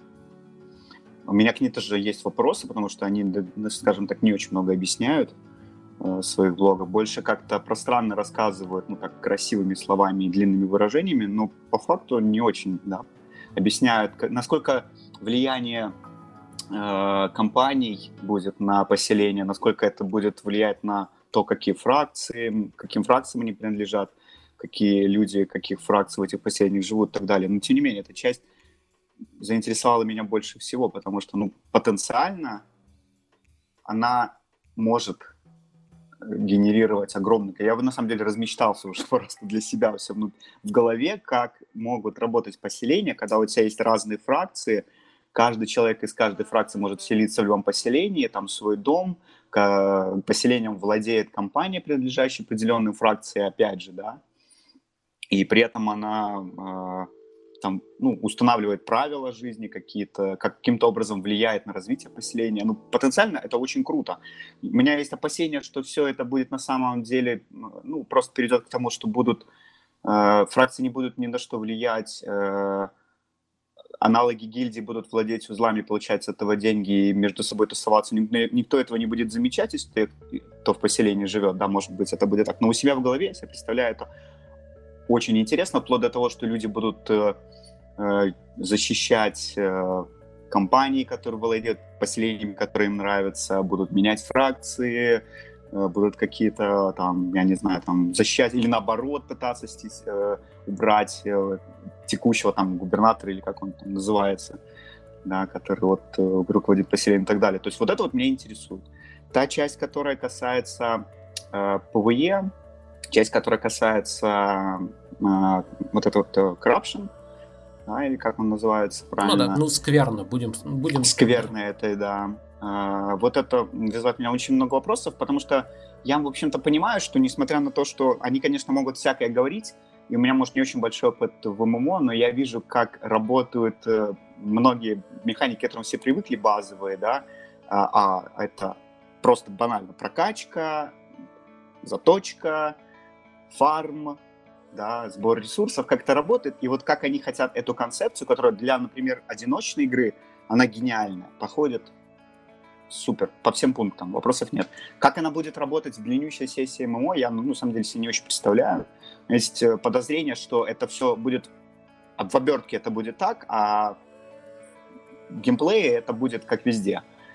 Да, то есть э, одинаково очень. Точно так же у меня вот вопрос к боевой системе, например, если там она бесклассовая, бесклассовая система это очень круто, но, опять же, все весь привыкли к тому, что снаряжение это что-то редкое, тяжело добываемое, и сменить класс на ходу не получится. Наверное, прикольно, что ты можешь просто попробовать все классы перед тем, как вкинуться в один, да, но как писали там в комментариях или, или в заметке в самой ты писал, что бросил одно оружие по ходу, взял другое и пошел играть отыгрывать другой класс, ну, это, наверное, маловероятно. Очень, Почему? Потому что, ну, это зависит. Ну, как бы, ну, а механика, наверное, не предполагает. Даже игры, Нет, которые она как раз предполагает. Но я хотел немножко отмотать, если позволишь. Mm-hmm. Э, вот на тот момент, когда ты сказал, что тебе кажется, что система домов, она намного интереснее, чем система, чем боевая система. И вот тут у меня вопрос. Я сам люблю домики, вот эти вот иррациональной любовью совершенно. А, понимаю, что функционала за, ним, за ними не очень много, вот как ни крути. Потому что, ну, мы много раз это обсуждали, домики, сам мир это такой один большой уютный домик, поэтому обычной функции жилища они не несут. Э, да, там, кров, защита от непогоды, от э, там, незнакомцев и так далее, этого нет. А, и, и все превращается, как правило, в склад. И, ну да, и, большинство. Да, и, или выставку трофеев.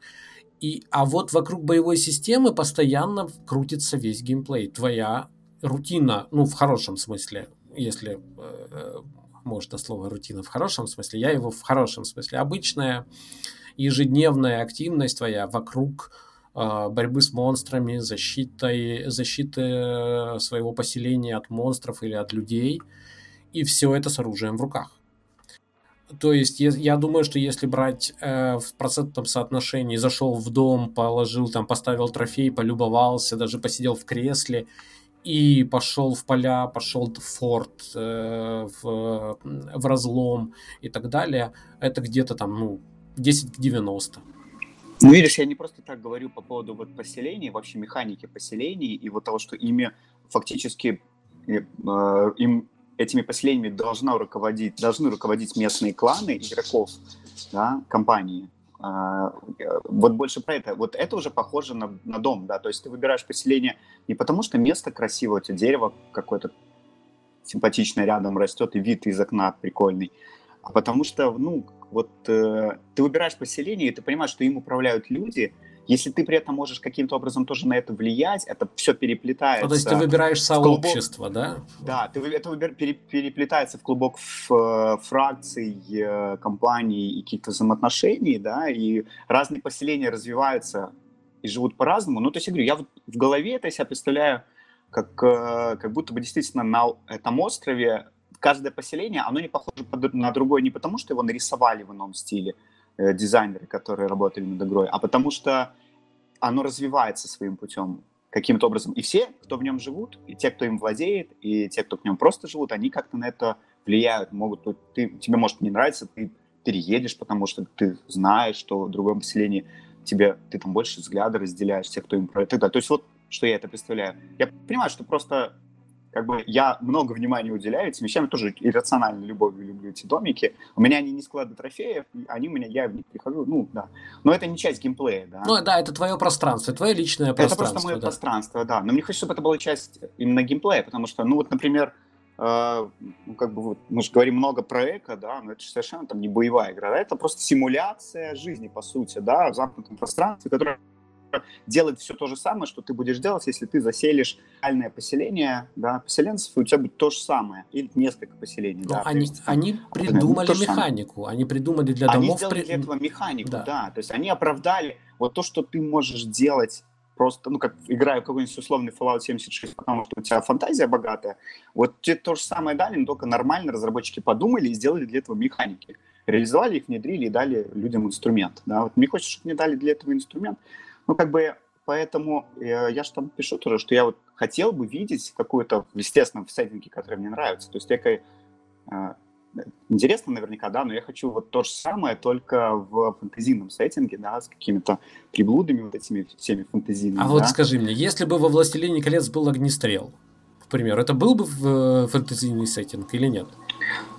Ну, черт знает, тут, э, знаешь, можно определениями, в принципе, поиграться можно сказать, что да, смотря какие элементы брать за основополагающие для фэнтези. Ну, просто если смотреть на New World, то там есть и магия, и фаербол, и, и мечи для, там. В моей голове фэнтези э, укладывается. Но, но почему, почему New World не фэнтези для тебя? Вот по какой причине? Ведь... Нет, нет, э, нет, почему? Э, я не говорил. я, наверное, может, просто не точно выразился. Нет, это фэнтезийный сеттинг, то есть сеттинга вопросов нету.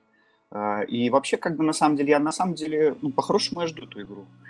Может быть, я уже нафантазировал для себя. У меня есть положительная часть, что я действительно хочу, ну, давай упростим, действительно хочу попробовать, как работают, как будут работать поселения, фракции, компании. Вот это интересно, да. Меня вообще, мне не очень заинтересовало а, ну, ПВ, понятно, эта игра, она будет там с боевкой, этого будет много. Просто я не хочу, чтобы Э, разработчики, э, мне кажется, они делают на это очень много упора, да, это, ну, с одной стороны, понятная игра об этом, а с другой стороны, как бы, вот мне хочется, чтобы и инструменты для взаимодействия в рамках, например, поселений, их действительно дали с точки зрения механики, чтобы это не превратилось в гильдии узлы, а, какую-то, ну, как я там писал, да, потому что в ВДО есть узлы, э, это очень круто, они играют огромную роль для тебя, когда ты играешь. Ну, да. Э, э, да. Но, не, но не имеет никакого взаимодействия с другими игроками, кроме того, что два раза в неделю какие-то там гильдии ходят и за них где-то рядышком ставят форты и берут. Абсолютно и тебя понимаю. Все, это, это печальная история той же Lineage 2, в которой замки в конечном итоге стали просто трофеями. Ну, это просто такие трофеи в соревновании. А, хотя изначально механика была намного сложнее. И я вижу в других ММО то же самое. То есть есть какие-то топ-гильдии, которые между собой выясняют отношения и получают, соответственно, какие-то там вымпелы материальные. Ну, да. ну, вот. ну, причем на остальных это не влияет. Да, абсолютно не влияет. А между собой они это все решают. Ну, вот мне кажется, что ну, у меня ощущение, что вот мне что вот э, PvE и PvP часть, она будет меня не сильно, естественно, захватывать, там, интересоваться. Она будет, да, это рутина все равно, это, ну, это просто gameplay, да. А, а вот э, мне действительно интересно посмотреть, что они сделают с поселениями. Ради этого я куплю обязательно и там. И буду надеяться, что все сработает так, как работает у меня в голове. Я в целом игру жду. Про боевую систему там, да, так в двух словах. Ну, как бы, мне кажется, она обычная. Да, там, не, наверное, это подтверждается тем, что комментариев э, под заметки вообще никаких не было, практически там 9 комментариев. Ну, вообще, вообще как-то я считал, что будет э, больше ажиотажа вокруг игры, или люди вообще как-то сильно перегорели в целом а, уже перестали как-то ждать. У нас была тема как раз на этой неделе, или на, э, на, на прошлой неделе была, там, готовы ли вы, готовы ли вы ждать и самый яркий комментарий за две недели был о том, что нет, мы уже, мы уже просто нас столько, мы уже наелись да, обещаний. столько раз эти обещания просто рассыпались в труху, что нет никаких сил. И, ну, как бы, да, люди, люди откликнулись, поняли это, э, эту мысль, эту эмоцию, разделили. А, но, но в целом, конечно, я так смотрю и немножко удивлен. Э, ну, ну, наверное, люди хотят пощупать. Уже, уже просто не верят всем этим э, роликам, пресс-релизам. Да. Это, это на самом деле... Э, я вот э, читал недавно интервью с... Э, одно интервью было с SEO Perlabis в по-моему, Северной Америки, да, кто отвечает за Северную Америку, за североамериканский рынок. Да, это было хорошее Там, интервью, да. Угу. Да, про э, как раз вот э, развитие экосистемы MotaMail и про всякие системы, то, как, почему, какие э, схемы монетизации, почему их применяют. Это то, о чем я писал в комментарии, по-моему, тебе же. о том, что это может быть, ее можно демонизировать, эту систему э, free-to-play, да, бизнес-модель, но на самом деле просто игр очень много, и это просто как УТП какое-то, или просто как замануха какая-то, попробуйте. А то, что в конце концов она должна таким образом купаться, с этим ничего не поделаешь. И на самом деле, а вторая была статья, э, тут же, там же рядышком ссылка с первой была от создателей Джарни. Это такая медитативная типа игрушка, где там просто из точки А в точку Б по uh-huh. красивым фоном летишь там вместе, да, с кем-нибудь. Вот, в принципе, она там была абсолютно, а, ну, там, примерно о том же самом, да, о они том, рассказывали, что... как они Sky, да. Sky э, искали для Это, Sky. Да, да, вот там mm-hmm. Sky было, да, а, бизнес-модель для Sky, mm-hmm. да. В принципе, посыл точно такой же, э, как выделиться, да, ну, там, там... Э, или каким образом, как продлить э, жизнь проекта, как продлить там сессию, например, чтобы ну, проект мог там выживать, продолжаться. Ну, там много критики существующих моделей, конечно, да. Там, там... Ну, конечно, там критика, да. Но они, там мысль, если выделить так, они, э, ну, особенно это цена для, ну, может быть, по большей части для Prelabis, потому что они все-таки, ну, это их модель, они, они живут, это не какие-то художники, которые вынуждены, они изначально, да, эту модель применяют. А, ну, они ее тоже как бы поддерживают, но говорят о том, что, ну, рынок такой, и люди, которые, большинство людей, которые потребляют э, не такие, вы хотите AAA проект, это, ну, лично для меня, да, вот мое, это лично мое субъективное мнение, э, РТС и РПГ, синглплеерные, они погибли, потому что, они не погибли, вернее, они из AAA поля исчезли бюджетными играми, они исчезли, потому что, ну, потому что не, невозможно их Э, сделать так, как делают игры, которые сейчас считаются AAA с их системами, с их бизнес-моделями. Почему? Да, Почему? но это очень редкие но, ну, случаи э, какие-то. Тебе... Каким-то образом редкие случаи, или это поддержка какая-то идет а, издатели либо по железу, как Sony поддерживает, например, да, свои проекты для PlayStation, полностью их финансируя. Не ожидая даже, мне кажется, от них окупаемости какой-то. Ну, я не знаю, может, э, только CD Projekt какое-то исключение из правил, да но больше этого на рынке нету. Ну, то есть они, в общем и целом, они критикуют все модели, да, они признают, что это, не, может быть, не очень хорошо, да, не всегда честно, особенно те, кто делают игры, ну, действительно, да, какой Джарни тот же или Sky. Но они говорят, что, ну, рынок такой. Ну, это мы, мы как-то уже говорили, не мы такие же. Звучит как какая-то такая да. маска странная. Да, очень. мне, мне, э, мне э, показалось это интервью очень э, не, нелогичным, потому что начали за здравие, закончили за упокой. А, и когда мы спорим, мы сейчас не будем про снова про монетизацию, просто когда мы спорим, ты говоришь там демонизировать. Ну, да, и я все время пытаюсь сказать, что речь вообще демонизация при превознесении чего-то, это абсолютно ненужный эмоциональный контекст. Мы просто Э, уже много лет рассуждаем о том, что работает, что не работает, у кого, у чего есть явные последствия, какие последствия. И все в этом вопросе крутится вокруг того, что люди не берут деньги за непосредственно игру. Вот и все. Вот как бы без всякой демонизации, превознесения и так далее. Как только начинается вот этот момент, что я тебе что-то даю, что я произвожу, но денег за это не беру, а беру за что-то другое, качество вот этого вот, за что я деньги не беру, объективно начинает падать.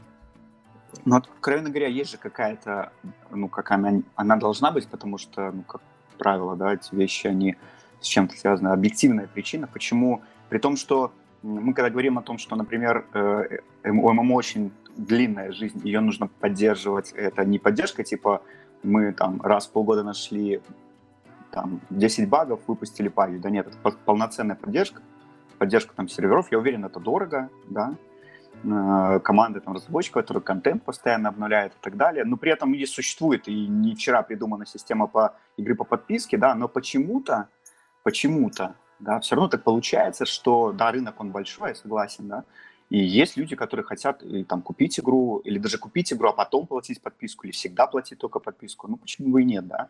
Но при этом все равно почему-то только именно free-to-play модель, она жизнеспособная на этом да потому рынке. что везде приходят директора по монетизации. Это отличная тема для автопати, да? Я предлагаю так, потому что Да. мы, мы эту Да, тему... потому что, да. Мы эту тему ее часто Но она касаемся. такая самая, да, Да. самая заезженная, мне кажется. Ну да, но а, э, она почему... больная. потому Она что- почему заезженная? Потому что она лежит в основе всего, что дальше происходит. Всего вообще. То есть, Ну, я вот прочитал заметку, на которую мне сбросил ссылку, да, я, я понял тогда, да, я сразу да. понял, что это, это вот, вот просто базис всех остальных разговоров. Если у вас есть вот эти модели, и они вот так влияют на игры, то нету игр, и вообще здесь говорить нечего, о чем здесь собрались тогда. Ну, в общем, да. Э, Скажи мне, я так начал сразу со своей темы, а может быть у тебя есть какая-то топ-новость за эти две недели, на которую ты обратил внимание, а мы там не обратили, потому что мы разговаривали всего на две темы. Пока. Нет. А, То есть я слежу за обновлениями New World, потому что, ну, по крайней мере, это игра, которая выйдет. То есть Camelot Unchained, например, мне тоже нравилась вроде сначала концепция, но я вижу, что есть вероятность, что она очень не скоро будет существовать как игра полноценная, в которую можно играть. А вот New World, он фактически готовый проект уже. С ним осталось чуть-чуть, много очень мне в нем нравится, и я готов Ну, пове- подожди, поверить. а да. вот э, ты же ты сейчас упомянул Камилу Танченит, ну там же была новость о, о них, и там не очень такая. Ну, как двоякая. А, так, а напомни о чем? А мы сейчас опять начнем про монетизацию. Давайте не будем. Э, А, нет, если про монетизацию, Да, там про магазинчик просто, который они там... э, А, магазинчик. Да, в этом. А ж, Но это не в для- Unchained, это в... Для, режима этого Да, да, для Рагнарёка, да. Я, Да. я хотел у тебя спросить, э, а ты э, играл или обращал внимание на Guild Wars 2? Э, Я так немножко читал, но нет. Ну не нет, да, да. Ну хорошо, тогда я все, равно в- ввинчу сейчас тему. Дело в том, что Ну, Там про обновление. да, Guild Wars 2, э, након- то, то есть мы там спорили немножко на мозговеде по поводу того, стагнирует эта игра, не стагнирует. Мне кажется, что игра, которая не развивается, а, которая не развивается динамически, ну так, чтобы... Вот как я себя помню хорошо в ММОшках, и мы часто обсуждали, что будет там через полгода. И игры, игры постоянно набирали механики, видоизменяли эти механики и так далее, и ты чувствовал, что этот мир развивается. И поэтому, если в мире там меняется сюжет, исключительно, да, там добавляется, ну, на мой взгляд, это не совсем развитие. И, наконец-то, Guild Wars обмолвились, да, в- без всякой конкретики, что они действительно работают над следующим обновлением. Вот большим дополнением, не тем сюжетным, который происходит, а вот каким-то большим дополнением. Я напомню, что вообще изначально Guild Wars 2 собиралась именно за счет вот этих дополнений получать деньги. Сейчас опять вернемся к монетизации. О чем не говори, вот земля круглая. Начинаешь говорить и... э, Вот, но они действительно вначале говорили о том, что вот мы будем э, продавать э, м, дополнения. Просто вам не надо платить подписку, но мы будем там достаточно часто выпускать, э, как, как это они делали в первом Guild Wars, и все поэтому поверили. Там у них не больше года было э, расстояние между выходами, было и меньше э, между дополнениями платными. Вот. А магазинчик, мол, мы так, мы прикрутим, ну, ну потому что, потому что у всех есть магазинчик. И в результате магазинчик этот начал их кормить, и никаких особых дополнений не было. Вот. И в итоге мы не получили э, того, чего хотели. Ну вот они что-то такое анонсировали. Но на фоне... Но я вот недавно... Да. Ну, я просто недавно заходил, я хотел посмотреть э, насчет Guild Wars. Я посмотрел, у них тоже сейчас фри-то-плей модель, я так понял. Хотя э, я с- перед тем, как пойти про- проверить, да, я читал, что вроде как они изначально, так понимаю, были по buy to подписке, видимо. Buy- Или даже buy to play. play. Да, нет, они, они, они, в они хотели заскочить на рынок, э, на котором царствовал Вов. У Вова, соответственно, подписка, и они хотели показать, как они выгодно отличаются. К сожалению, часто люди, когда э, вот такими вещами занимаются, они начинают пилить суп, на котором сидят. И начали говорить, мы вот, вот там, вот там берут с вас подписку, а мы никогда в жизни не возьмем с вас подписку, и вот вы просто один раз купите и будете все, все время играть.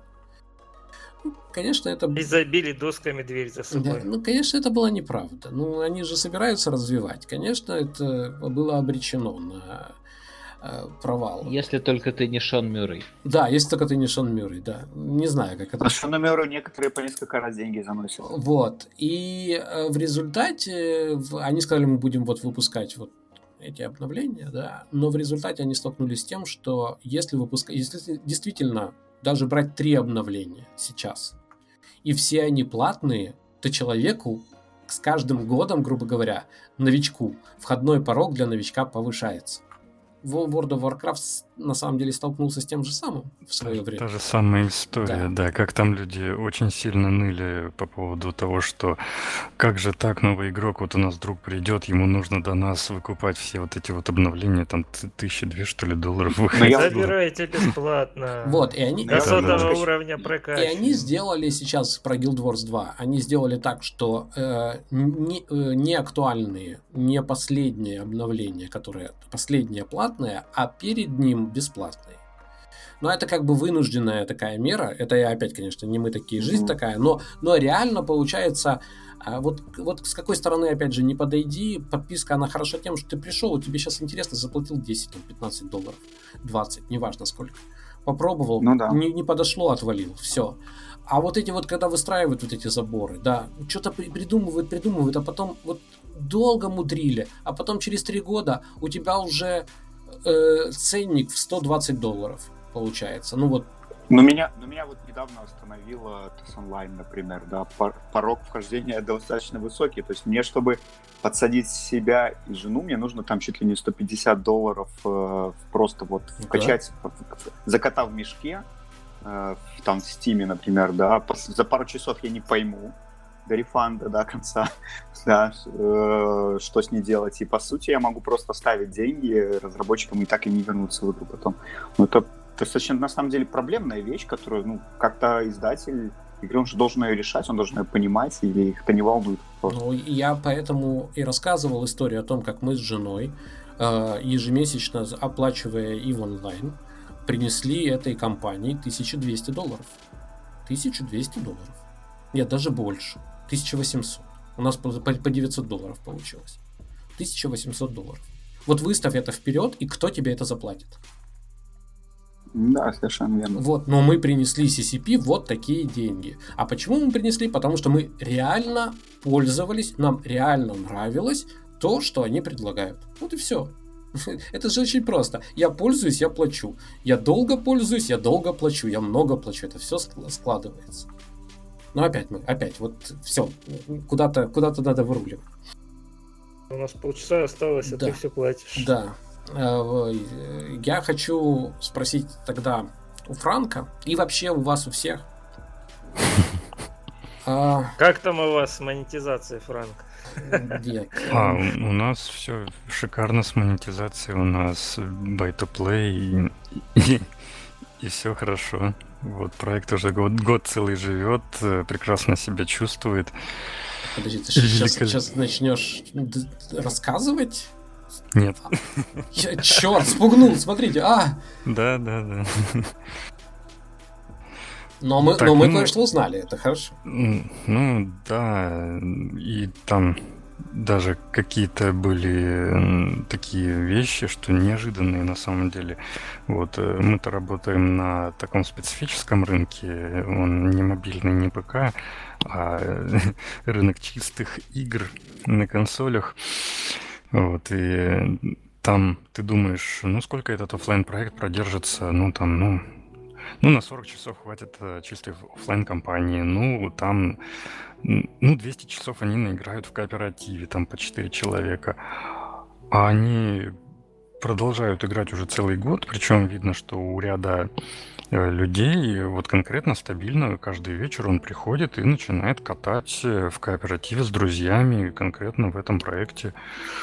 Вот э, как как-то это не Странные люди какие-то. Да, А Ну, вот скажи, те же, которые в НМС играют, А, в общем-то. а- а Похоже. Франк, хорошо, неожиданно мы зашли на интересную тему.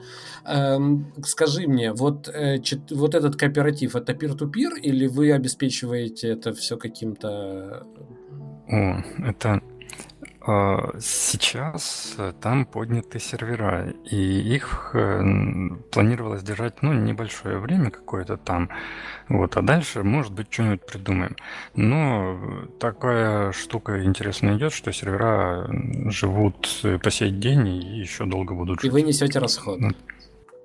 Нет. Как, как? Подожди, ну у вас же buy to play. Ну, если бы они не отбивались за счет Нет. игроков, которые вот, на них вот сидят. Не, подожди, да. подожди. Я же не спорю, что там отбиваются. Вопрос. Это же play. Вопрос. Поддержка серверов. Э, э, это дополнительная статья расходов? Да. Вот, об да, этом я спрашиваю. Так и есть. Единственный момент, вот опять же, интересная штука. А, вот был у меня свой собственный выделенный сервер на стойке у провайдера вот, у держателя дата-центра. И я за этот сервер отдавал, ну, немного совсем на самом деле. А на этом сервере крутилось сразу несколько онлайн-проектов. Вот.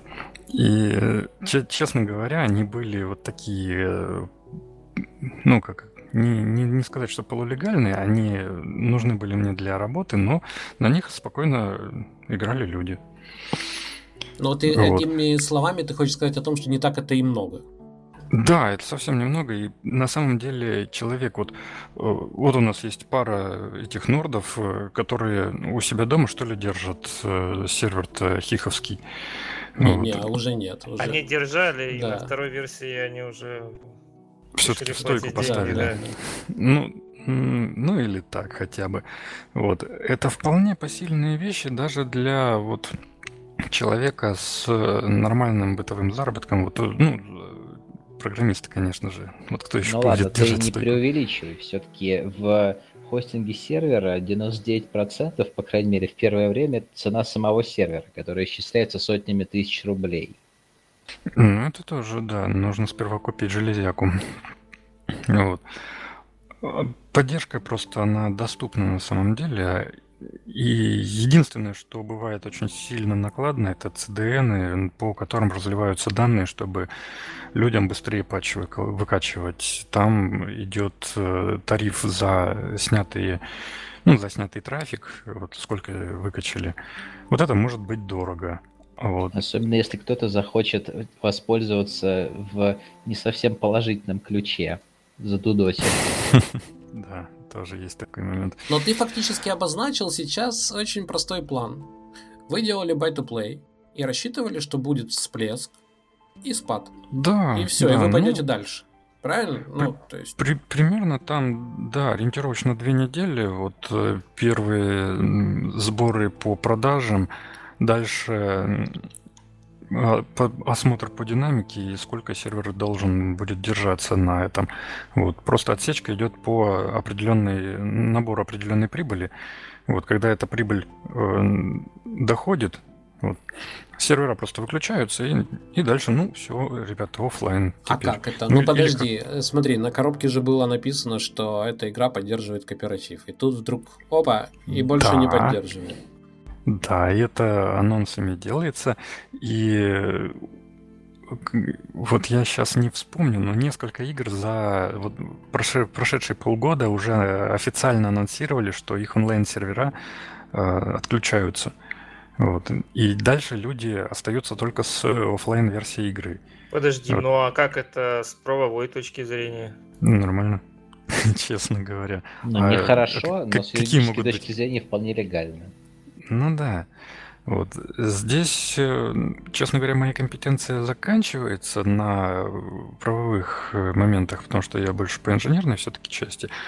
Вот. И слава Но богу. Стратегия, пожалуй, стратегия, она именно такая, что выпускается продукт, для него хостится выделенный сервер, какое-то время этот сервер живет, и потом, э, когда уже прибыль получена необходимая, и когда э, новые покупки затухают, сервер потихонечку отключается. Продается Либо... на Авито. Ну хорошо, а вот я у тебя еще два подкаста назад хотел спросить по поводу Рагнарька, который вот э, Камелот Анчейн. Который Да. Камелот. Да, да, Камелот. Анчейн, да, Рагнарёк, ну, в общем... А, вот, Ты пожалуйста. сейчас обрадовал Франка и не про того Рагнарька спрашиваешь. Да, да. А про какого? А, не Ну, то, как, да. Господи, я забыл, извините, да. Не про того Рагнарька. Потому что я уже настраиваться начал на Да. немножко Я понял. так. Ну, так, во-первых, я хочу сказать предисловие, в, опять же, из новостей. Ages of Creation, который с такой помпой открывал Battle Royale. И, кстати, про, за- год, про да. закрытие серверов, кстати, да? Закрыл серверы Battle Royale. Но так как они ничего никому не обещали, кроме как, э, что вы там будете получать, э, там, Battle Pass, люди покупали и так далее. Но реально последние полгода не набиралось даже на матч людей. И вот я зашел в Рагнарёк, у которого сейчас та же проблема. То есть а, он, игра еще не выпущена, но она для бейкеров а, она доступна 24 на 7. О, да. И для этого... Это, это зря. Вот. Сразу можно сказать. Да, и, и, для, э- и можно в любой момент присоединиться и ждать кого-то. И можно ждать до бесконечности. То же самое, что Да. произошло с Ashes of Creation. Э, Никто не захотел в этот Battle Royale играть. Люди приходят, становятся в очередь. Ну, надо как минимум более концентрировать в работу. ограниченных рамках временных. Да. Это все. Но, но просто если ты выпускаешь живой сервер, типа Battle Royale, и у тебя не набирается 10 человек, то, наверное, твой Battle Royale хреновый. Сами, да, там большой вопрос еще, сколько бэкеров вложились конкретно в этот Battle Royale. Не-не, а, Э, а, у сколько, них сколько их... Да, вот, понимаешь, э, я понимаю прекрасно, что Подожди, подожди. он Ты, выпущен ты про- сейчас говоришь про Ashes of Creation, Апокалипсис? про, про Камелот. А, ну просто Ashes of Creation Апокалипсис для всех доступен. То есть вообще Ага. ничего не надо. Вот есть Ну да. желание, да, м, там, имею ска- скафандр, готов путешествовать. Можешь запустить э, Ashes of Creation Апокалипсис? Запускаешь. 10 человек не набиралось. Понимаешь? Ну вот люди на полтора года убили э, разработку ММО и получили вот это. И это я говорю не для того, чтобы опять поругать э, Ashes of Creation, хотя кого я обманываю, и для этого тоже. Но э, для того, чтобы сказать, что это, ну, прям вот на ладони написано э, судьба Рагнарька. Ну, понимаешь, то есть вот, Да. вот вы видите все это. Проклятое место. Ну, то есть, то есть зач- э, и главное, я уже не буду там говорить о том, как Марк Джейкобс стебал э, Апокалипсис еще 1 апреля 2019 года. И сейчас наступил на те же грабли. И, э, ну, я тебе хотел спросить, вот ты примерно концепцию представляешь, вот эти толпы набегающие, там, видел это все? Конечно. Это, да. это, Ну, это вообще вот в том виде, в котором ты это увидел в, в Рагнарике, это с точки зрения м, разработчика, это продавабельно вообще? Есть э, большая проблема с самим по себе жанром Battle Royale.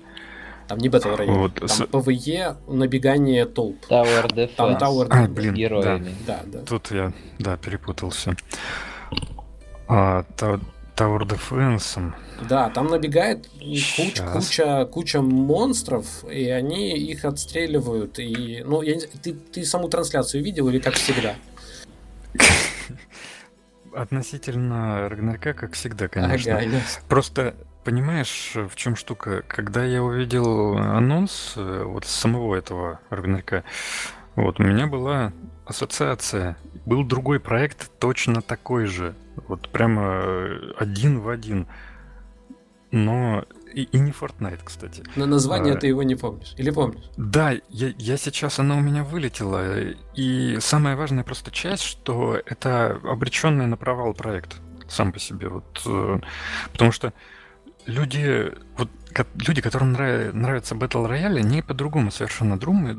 Ой, Battle Royale, это Tower Defense. Мгм. Они думают совершенно по-другому. Им необходимы совершенно другие механики для получения удовольствия.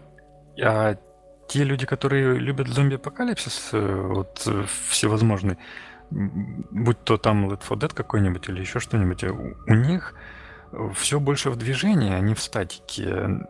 И там тоже не пойми, как э, можно Мне прилепить кажется- вот эту систему. Мне кажется, для таких игр нужно такое, знаешь, смачное мясо.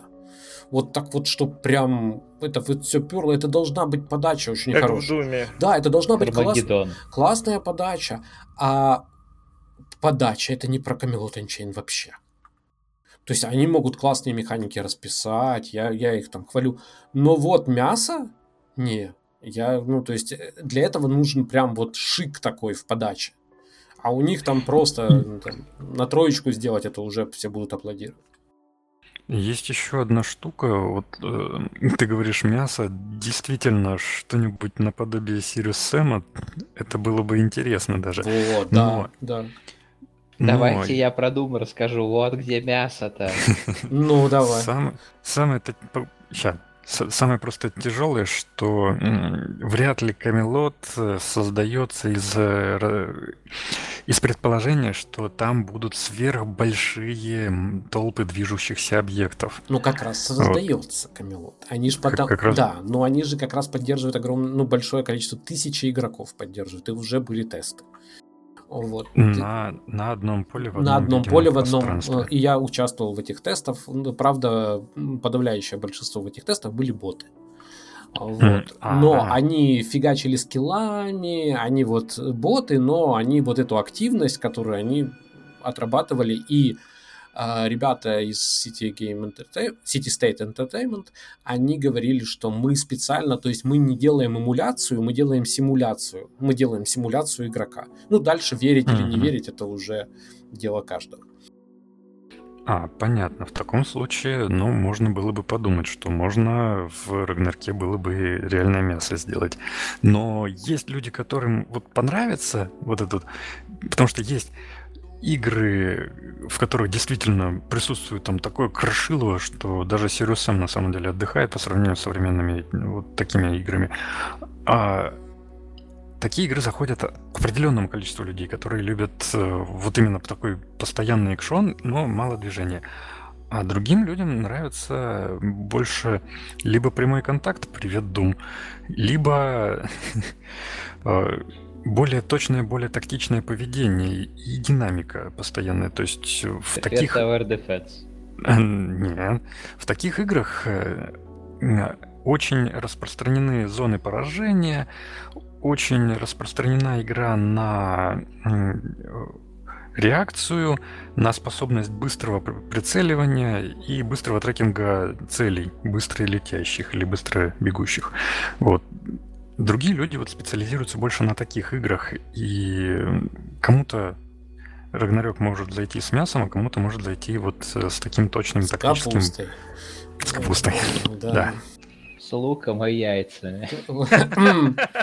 Окей. Э, я вот хотел тебя спросить, Франк, и всех остальных, э, в любой последовательности. Смотрите, в этом, на, этой, на этих двух неделях была замечательная новость я считаю ее новостью, не знаю, последних нескольких месяцев. Она, я не ожидал такой реакции, но и у мозговедов была такая достаточно хорошая реакция. Это новость о том, что группа, совершенно самопальная группа а, в Elite э, Dangerous, а, которая придумала себе занятие, как некоторые сказали, от скуки там или еще от чего-то. Это совершенно не важно. А занятие заключается в том, что они а, дозаправляют корабли, которые ага. остались без топлива. Группа называется Fuel Reds. А, то есть, ну, там, не знаю, как это, топливные крысы, да, скажем так. Uh-huh. Вот. Эм, и они отметили 70 тысяч, отметку 70 тысяч спасенных пилотов. Какая-то не очень-то круглая отметка, и, но я, внушительная. Я считаю, что это в любом случае очень круто. То есть, смотрите, чтобы это произошло, Мне... да, мне, вот интересно, как они считали. Табличку ведут, наверное. По пальцам. Не, ребят, ребят, ребят. Там есть сайт. Для, дело в том, что чтобы э, э, к вам осуществили вылет, вы должны э, осуществить, извините за казенщину, осуществить э, вызов. Ставить. Совершенно верно. Заявка оставляется на сайте. В специальном сайте топливных крыс вы должны, должны туда обратиться, сказать координаты свои, сказать, что вы там ждете. Да? А, ну, вполне возможно, что это просто автоматизировано и единичка в базу падает. Безусловно. Мало ну, да. того, что самое прекрасное, ну как прекрасного там много, но мне, как человеку, который прошел, прошел и в онлайн, да, до, до последнего уровня, ничего... Победил да, в онлайн? победил в онлайн, ничего подобного. Э, срезался я, но много играл в онлайн, и меня... Я знаю, насколько плохое э, действие на все э, события, воздействие на все события внутри игры оказывала одна внешняя штука, килборда называлась. То есть это место, э, такая табличка ваших э, скальпов. И я знаю, как, да уж. как люди летали и убивали вообще все, что движется. Просто чтобы вот этот скальп притащить. Ну, это, опять же, просто посмотрите в человеческую историю. Да, там, то есть люди не гнушаются любыми средствами. Если ты берешь скальпы, то будут приносить тебе любые скальпы. А, соответственно, э, все это было самопально, опять же, как, как и топливные крысы. Это была самопальная инициатива, с которой как бы разработчики ничего не делали. Но в утопленных крыс есть своя, ну только не килборда, а сейфборда. И есть свои чемпионы по количеству кора- спа- спасенных кораблей. И вот когда я смотрю, то есть там все подсчитано до последнего, там идет соревнование. Я, а, я, а я спас столько-то э, людей, а я спас столько-то людей. Как у пионеров. А совершенно верно. Тимуровцы, бабушек макулатуры. перевел, да. Ну, вот. А, и вот мой вопрос в том, ну, я думаю, все вы согласитесь, что это офигенно. Что такое взаимодействие, которое возникло вдруг да, в игре, в которой оно не предполагалось, а, что нужно... Ну, во-первых, почему это произошло в Elite Dangerous, на ваш взгляд, если есть какие-то предположения? А во-вторых, где вы такое, может быть, видели и что должно быть в других коллективных играх, чтобы люди вот такими вещами занимались? По-моему, потрясающе. Я не знаю, Франк, если ты не против, давай с, mm. с тебя. Хорошо, у меня лапа уже поднятая даже, и а, помнишь ли ты, Атрон, такую игру, как EVE Online? Риторический вопрос, продолжай. Да, да, да. А, Сигнал Картель. Вот. И игроки, которые потерялись в черных дырах. Ты вот прав, да, же... в онлайн есть. Я зря наехал исключительно в негативном свете описал и в онлайн. Вот, это первое, что вспомнилось. Э, момент, э, ну, про веблог тоже отдельная история, само собой, это ну, вот, нули, которые, в которые можно действительно заехать, а я так и не заехал. Вот, надо бы исправляться. А, вы в онлайн довольно много интерактива. И я думаю, если бы э, твое топливо было конечное у корабля, тебе, тебе бы тоже понадобилось когда-нибудь выбираться оттуда. Вот э, куда ты залетел. И в этом случае какой-нибудь сигнал-картель тоже стал бы помогать. А еще я помню... Но, но ты, ты же... не объяснил, что должно произойти. Должна произойти безвыходная ситуация, должна произойти, э, пускай не безвыходная, но ситуация с напрягом. Что должно произойти, чтобы... Самое главное, это человек попросил о помощи. Вот это должно произойти. Просьба о помощи. Мы все такие супер самостоятельные, супер самодостаточные, все Но очень разве любим... в игре не должно сначала наступить это состояние, которое вынуждает тебя попросить о помощи? Пожалуй, да, правильно. Вот я среди игроков, вот Ева, она просто меня очень сильно разочаровала. Возможно, я слишком поздно подключился к ней.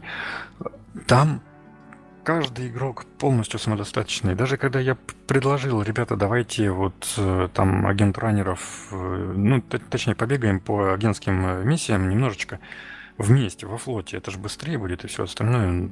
Да ну, да кто, да. Там каждый один делает, зачем это надо. Вот. Коллаборации абсолютно никакой. Все супер самодостаточные, все выжимают максимум иска час, который могут. Но ведь миссии одно, э, однопользовательские по своей структуре, они не требуют кого-то еще.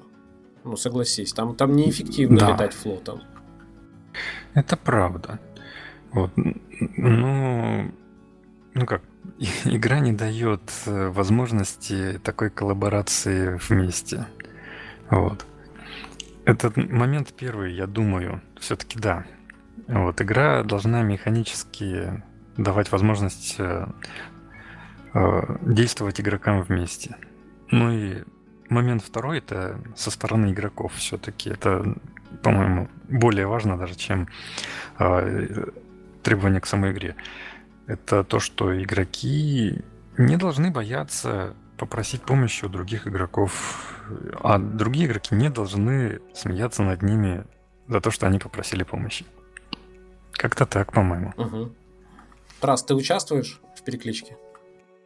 Э, ну, я просто не смог вспомнить ни одной игры, в принципе, наверное, такой, которая бы... Ну, а, поду... а, а что должно возникнуть... Вот что должно... Вот если бы ты проектировал игру, и хотел бы заложить в нее, я понимаю, мы никто из нас здесь, кроме Франка, к игровой индустрии там отношений не имеет, но если пофантазировать, вот проектировать игру уже с опытом игрока, с многолетним опытом моего игрока, вот что надо, чтобы люди друг другу помогали, что должно там происходить? Ну, точно так же, в принципе, ну, как бы вы уже сказали, самое главное о том, что должны возникать ситуации, когда человеку требуется помощь. И, но причем не обязательно эта помощь должна быть такой э, радикальной, что там, допустим, ты попал в совсем безвыходную ситуацию. А она ну, может начинаться даже с чего-то самого простого, вроде как там мне нужно пройти через этот лес, э, ну как бы там, не знаю, через ущелье, да, но при этом я понимаю, я вижу, кто там живет, и я не понимаю, что я не смогу. То есть такие ситуации, которые требуют э, все-таки как принудительной социализации, что это. Угу, угу. Хорошо. Вот, более мягком сначала ключе. Ну. Бивер, у тебя есть версии? Да, у нас такое происходит, в общем, постоянно, на самом в деле. В БДО? Э, да. Ух ты, э, расскажи.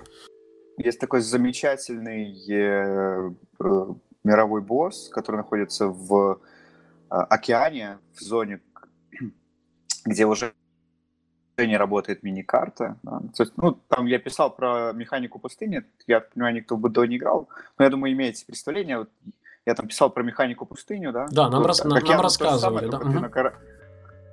А, ну там же, да, Дивина, да, она да, рассказывала да. про там в контексте Павкена. Вот есть мировой босс Вел, в общем-то, заключается в том, что все приплывают на кораблях, кто там э, на галерах гильдиями целыми, кто по отдельности. Да, ну и в связи с, там, с развитием блокчейна, да, в общем, до этого было то же самое. Если с тобой что-то происходит, long story short, э, ты попадаешь, и корабль твой уничтожается, ты остаешься лежать в воде.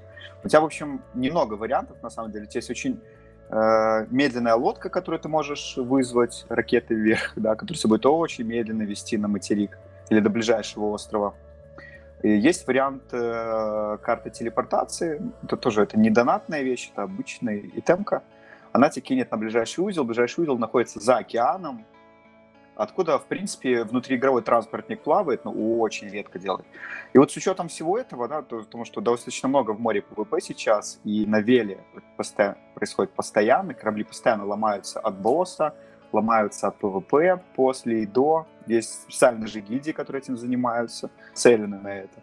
Они занимаются PvP в море. Э, и э, вот с этих дальних уголков или из океана людей, в принципе, забирают. Я и сам этим занимаюсь, и меня забирали везли, да, когда мы корабль был, и нас, нашу галеру один раз полностью на боссе потопили. Мы даже не успели до Вела доплыть. Набежала PvP гильдия, потопил нашу галеру. Мы оста... Босс где-то там в стороне появился, мы остались в воде лежать. Ну и я, естественно, тоже плаваю туда за океан после босса по своим делам, там беру некоторые задания и с собой забираю людей, которые чалятся там на причале, да, просто пишу в чат, садитесь, плыву в такой-то порт на материке, как бы люди прыгают ко мне, я беру в группу, и они там ловят рыбку, пока я их там 20 минут везу через океан там на корабле на своем.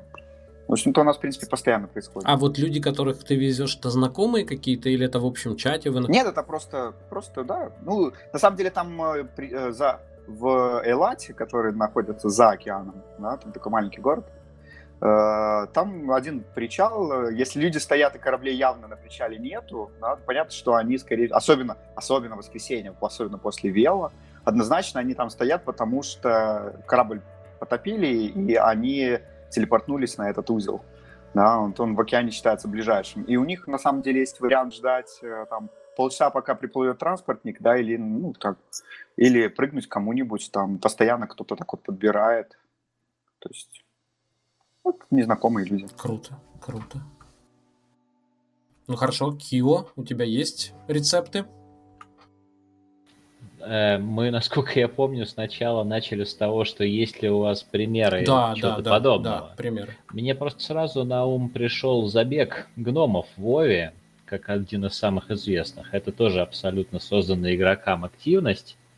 Ну, это скорее эвент, а не какое-то продолжительное как бы действие, но тем не менее, это именно то, ну, о чем можно сказать, что игроки сами от скуки что-то придумали, но если ты к этому негативно относишься. Ну, ну да, но а помощь тут в чем? Там есть помощь? П помощь ни, ни в чем. А. Я говорю об этом как о абсолютно выдуманной понял, именно понял. игроками вещи, каком-то взаимодействии высокоуровневом, к которому разработчики даже не притрагивались, оно возникло абсолютно независимо от них. Я считаю на самом деле, что такие штуки, они возникают, ну, во-первых, как совершенно справедливо э, упомянул Франк, тогда, когда человек не стесняется попросить о помощи, но я хотел бы добавить, что нужно, чтобы возникла какая-то ситуация, требующая помощи, в принципе, на уровне механик. Ну, опять же, ты выпал из лодки, находишься посреди воды, тебе там либо долго плыть докуда-то, либо там, я не знаю, тонуть и резаться где-то. Ну, если резаться для тебя невыгодно по каким-то причинам, у тебя будет штраф или там задержка при воскрешении, то это само уже каким-то образом тебя стимулирует просить помощи. Опять же, ну, в игре должна быть какая-то атмосфера, чтобы ты как э, не помню, кто-то там говорил уже, должен искоренить неверие. Помнишь, Атрон? Ты цитировал неоднократно. Неверие что задача игры... А, да, да, да, да. Угу. Задача игры заставить игрока поверить в то, что так, происходит угу. на экране. Вот это тоже очень важно, но потому что когда ты летишь по бескрайнему космосу на корабле, у тебя заканчивается топливо, если ты веришь в то, что происходит, если это атмосферно, если вокруг все красиво, там, я не знаю, ты не видишь каких-то нестыковок, то тебе просто... Да, ну, self-destruct делать... А. Да, если тебе даже, ну, это никаких не принесет штрафов, ну, с точки зрения логики происходящего, ты, наверное, не будешь этим заниматься, а воспользуешься каким-то более логичным способом с точки зрения просто ну, банальной эрудиции. Попросишь людей, если есть такая возможность. Так что и атмосфера тоже должна, мне кажется, к этому направлять людей. Да, это хорошее. Ну вот. Хорошо. Ну что, мы почти вписались. Не, не все успели. Такая большая тема, которую я хотел обсудить, это все-таки то, что э, Occupied White Wall развернулась в сторону художников в плане бизнес-модели. Это очень интересный пример, которого не было никогда на моей, ну, на моей памяти. А, и сейчас Kickstarter компания, она как раз рекламирует в основном эти ваучеры, за которые можно вводить в это виртуальное пространство свои картины. И именно так будет развиваться это, ну, игрой это сложно назвать, да, это именно виртуальное пространство. Вот не знаю, получится или нет, может быть, поговорим в автопате. И так как это произойдет, по идее, до следующего подкаста, я тут уже обязан сказать, что напоминаю, что выходит Last Oasis 26 марта в раннем доступе. Может быть, вам интересно будет, обратите внимание. То есть это тоже одна из новостей э, этих последних двух недель связано с анонсом конкретной даты выхода Last Oasis. Э, уж не знаю, получится у них выпрыгнуть выше э, выживача. Я тут не могу выступать ни гарантом, ни каким-то э, большим энтузиастом этого проекта, но о чем черт не шутит. Так что обратите внимание. Вот, все молодцы. Мне кажется, было, было здорово, было интересно. И надеюсь, я не очень много говорил. Да, нормально. Надеюсь, все привыкли уже. Э, Да. Вот. Видишь, я даже уже об этом не говорю. Да, ну теперь я чувствую, что как-то никто не сказал, у меня вот это вот в организме недостаток этого упрека, поэтому я сам компенсирую. В общем, да, всем спасибо, что меня терпели, всем спасибо, что рассказывали э, свои впечатления, делились новостями. Спасибо тем, кто был с нами. Кто будет слушать нас в э, записи, напоминаю, мы выходим сейчас уже в трех аудио, в, на трех аудиоплощадках. Конечно, эта запись будет на YouTube. Вот, э, набирайтесь новостей, пишите на мозговеде, комментируйте, оценивайте. И таким образом вся, вся наша механика крутится. Да, люди попадают на подкаст, э, заметки попадают на главную страницу и вообще появляются, в принципе. Вот. Э, и, как всегда, я говорю большое спасибо тем, кто поддерживает нас через э, Patreon, потому что благодаря этим людям мы делаем больше. Мы сейчас заканчиваем второй Э, Лангрид, он выйдет на следующей неделе, не пропустите. Имена этих замечательных людей, благодаря которым это все происходит, будут сейчас идти в э, конце в виде титров, а вы можете всегда стать одним из, одним из этих людей. Присоединяйтесь. Все, долгое такое прощание. Вот сейчас я точно говорю пока-пока. Всем хороших выходных, э, хороших двух недель с хорошими новостями, в том числе и про наш карантин. Всем пока. Пока-пока. Всем пока. Пока.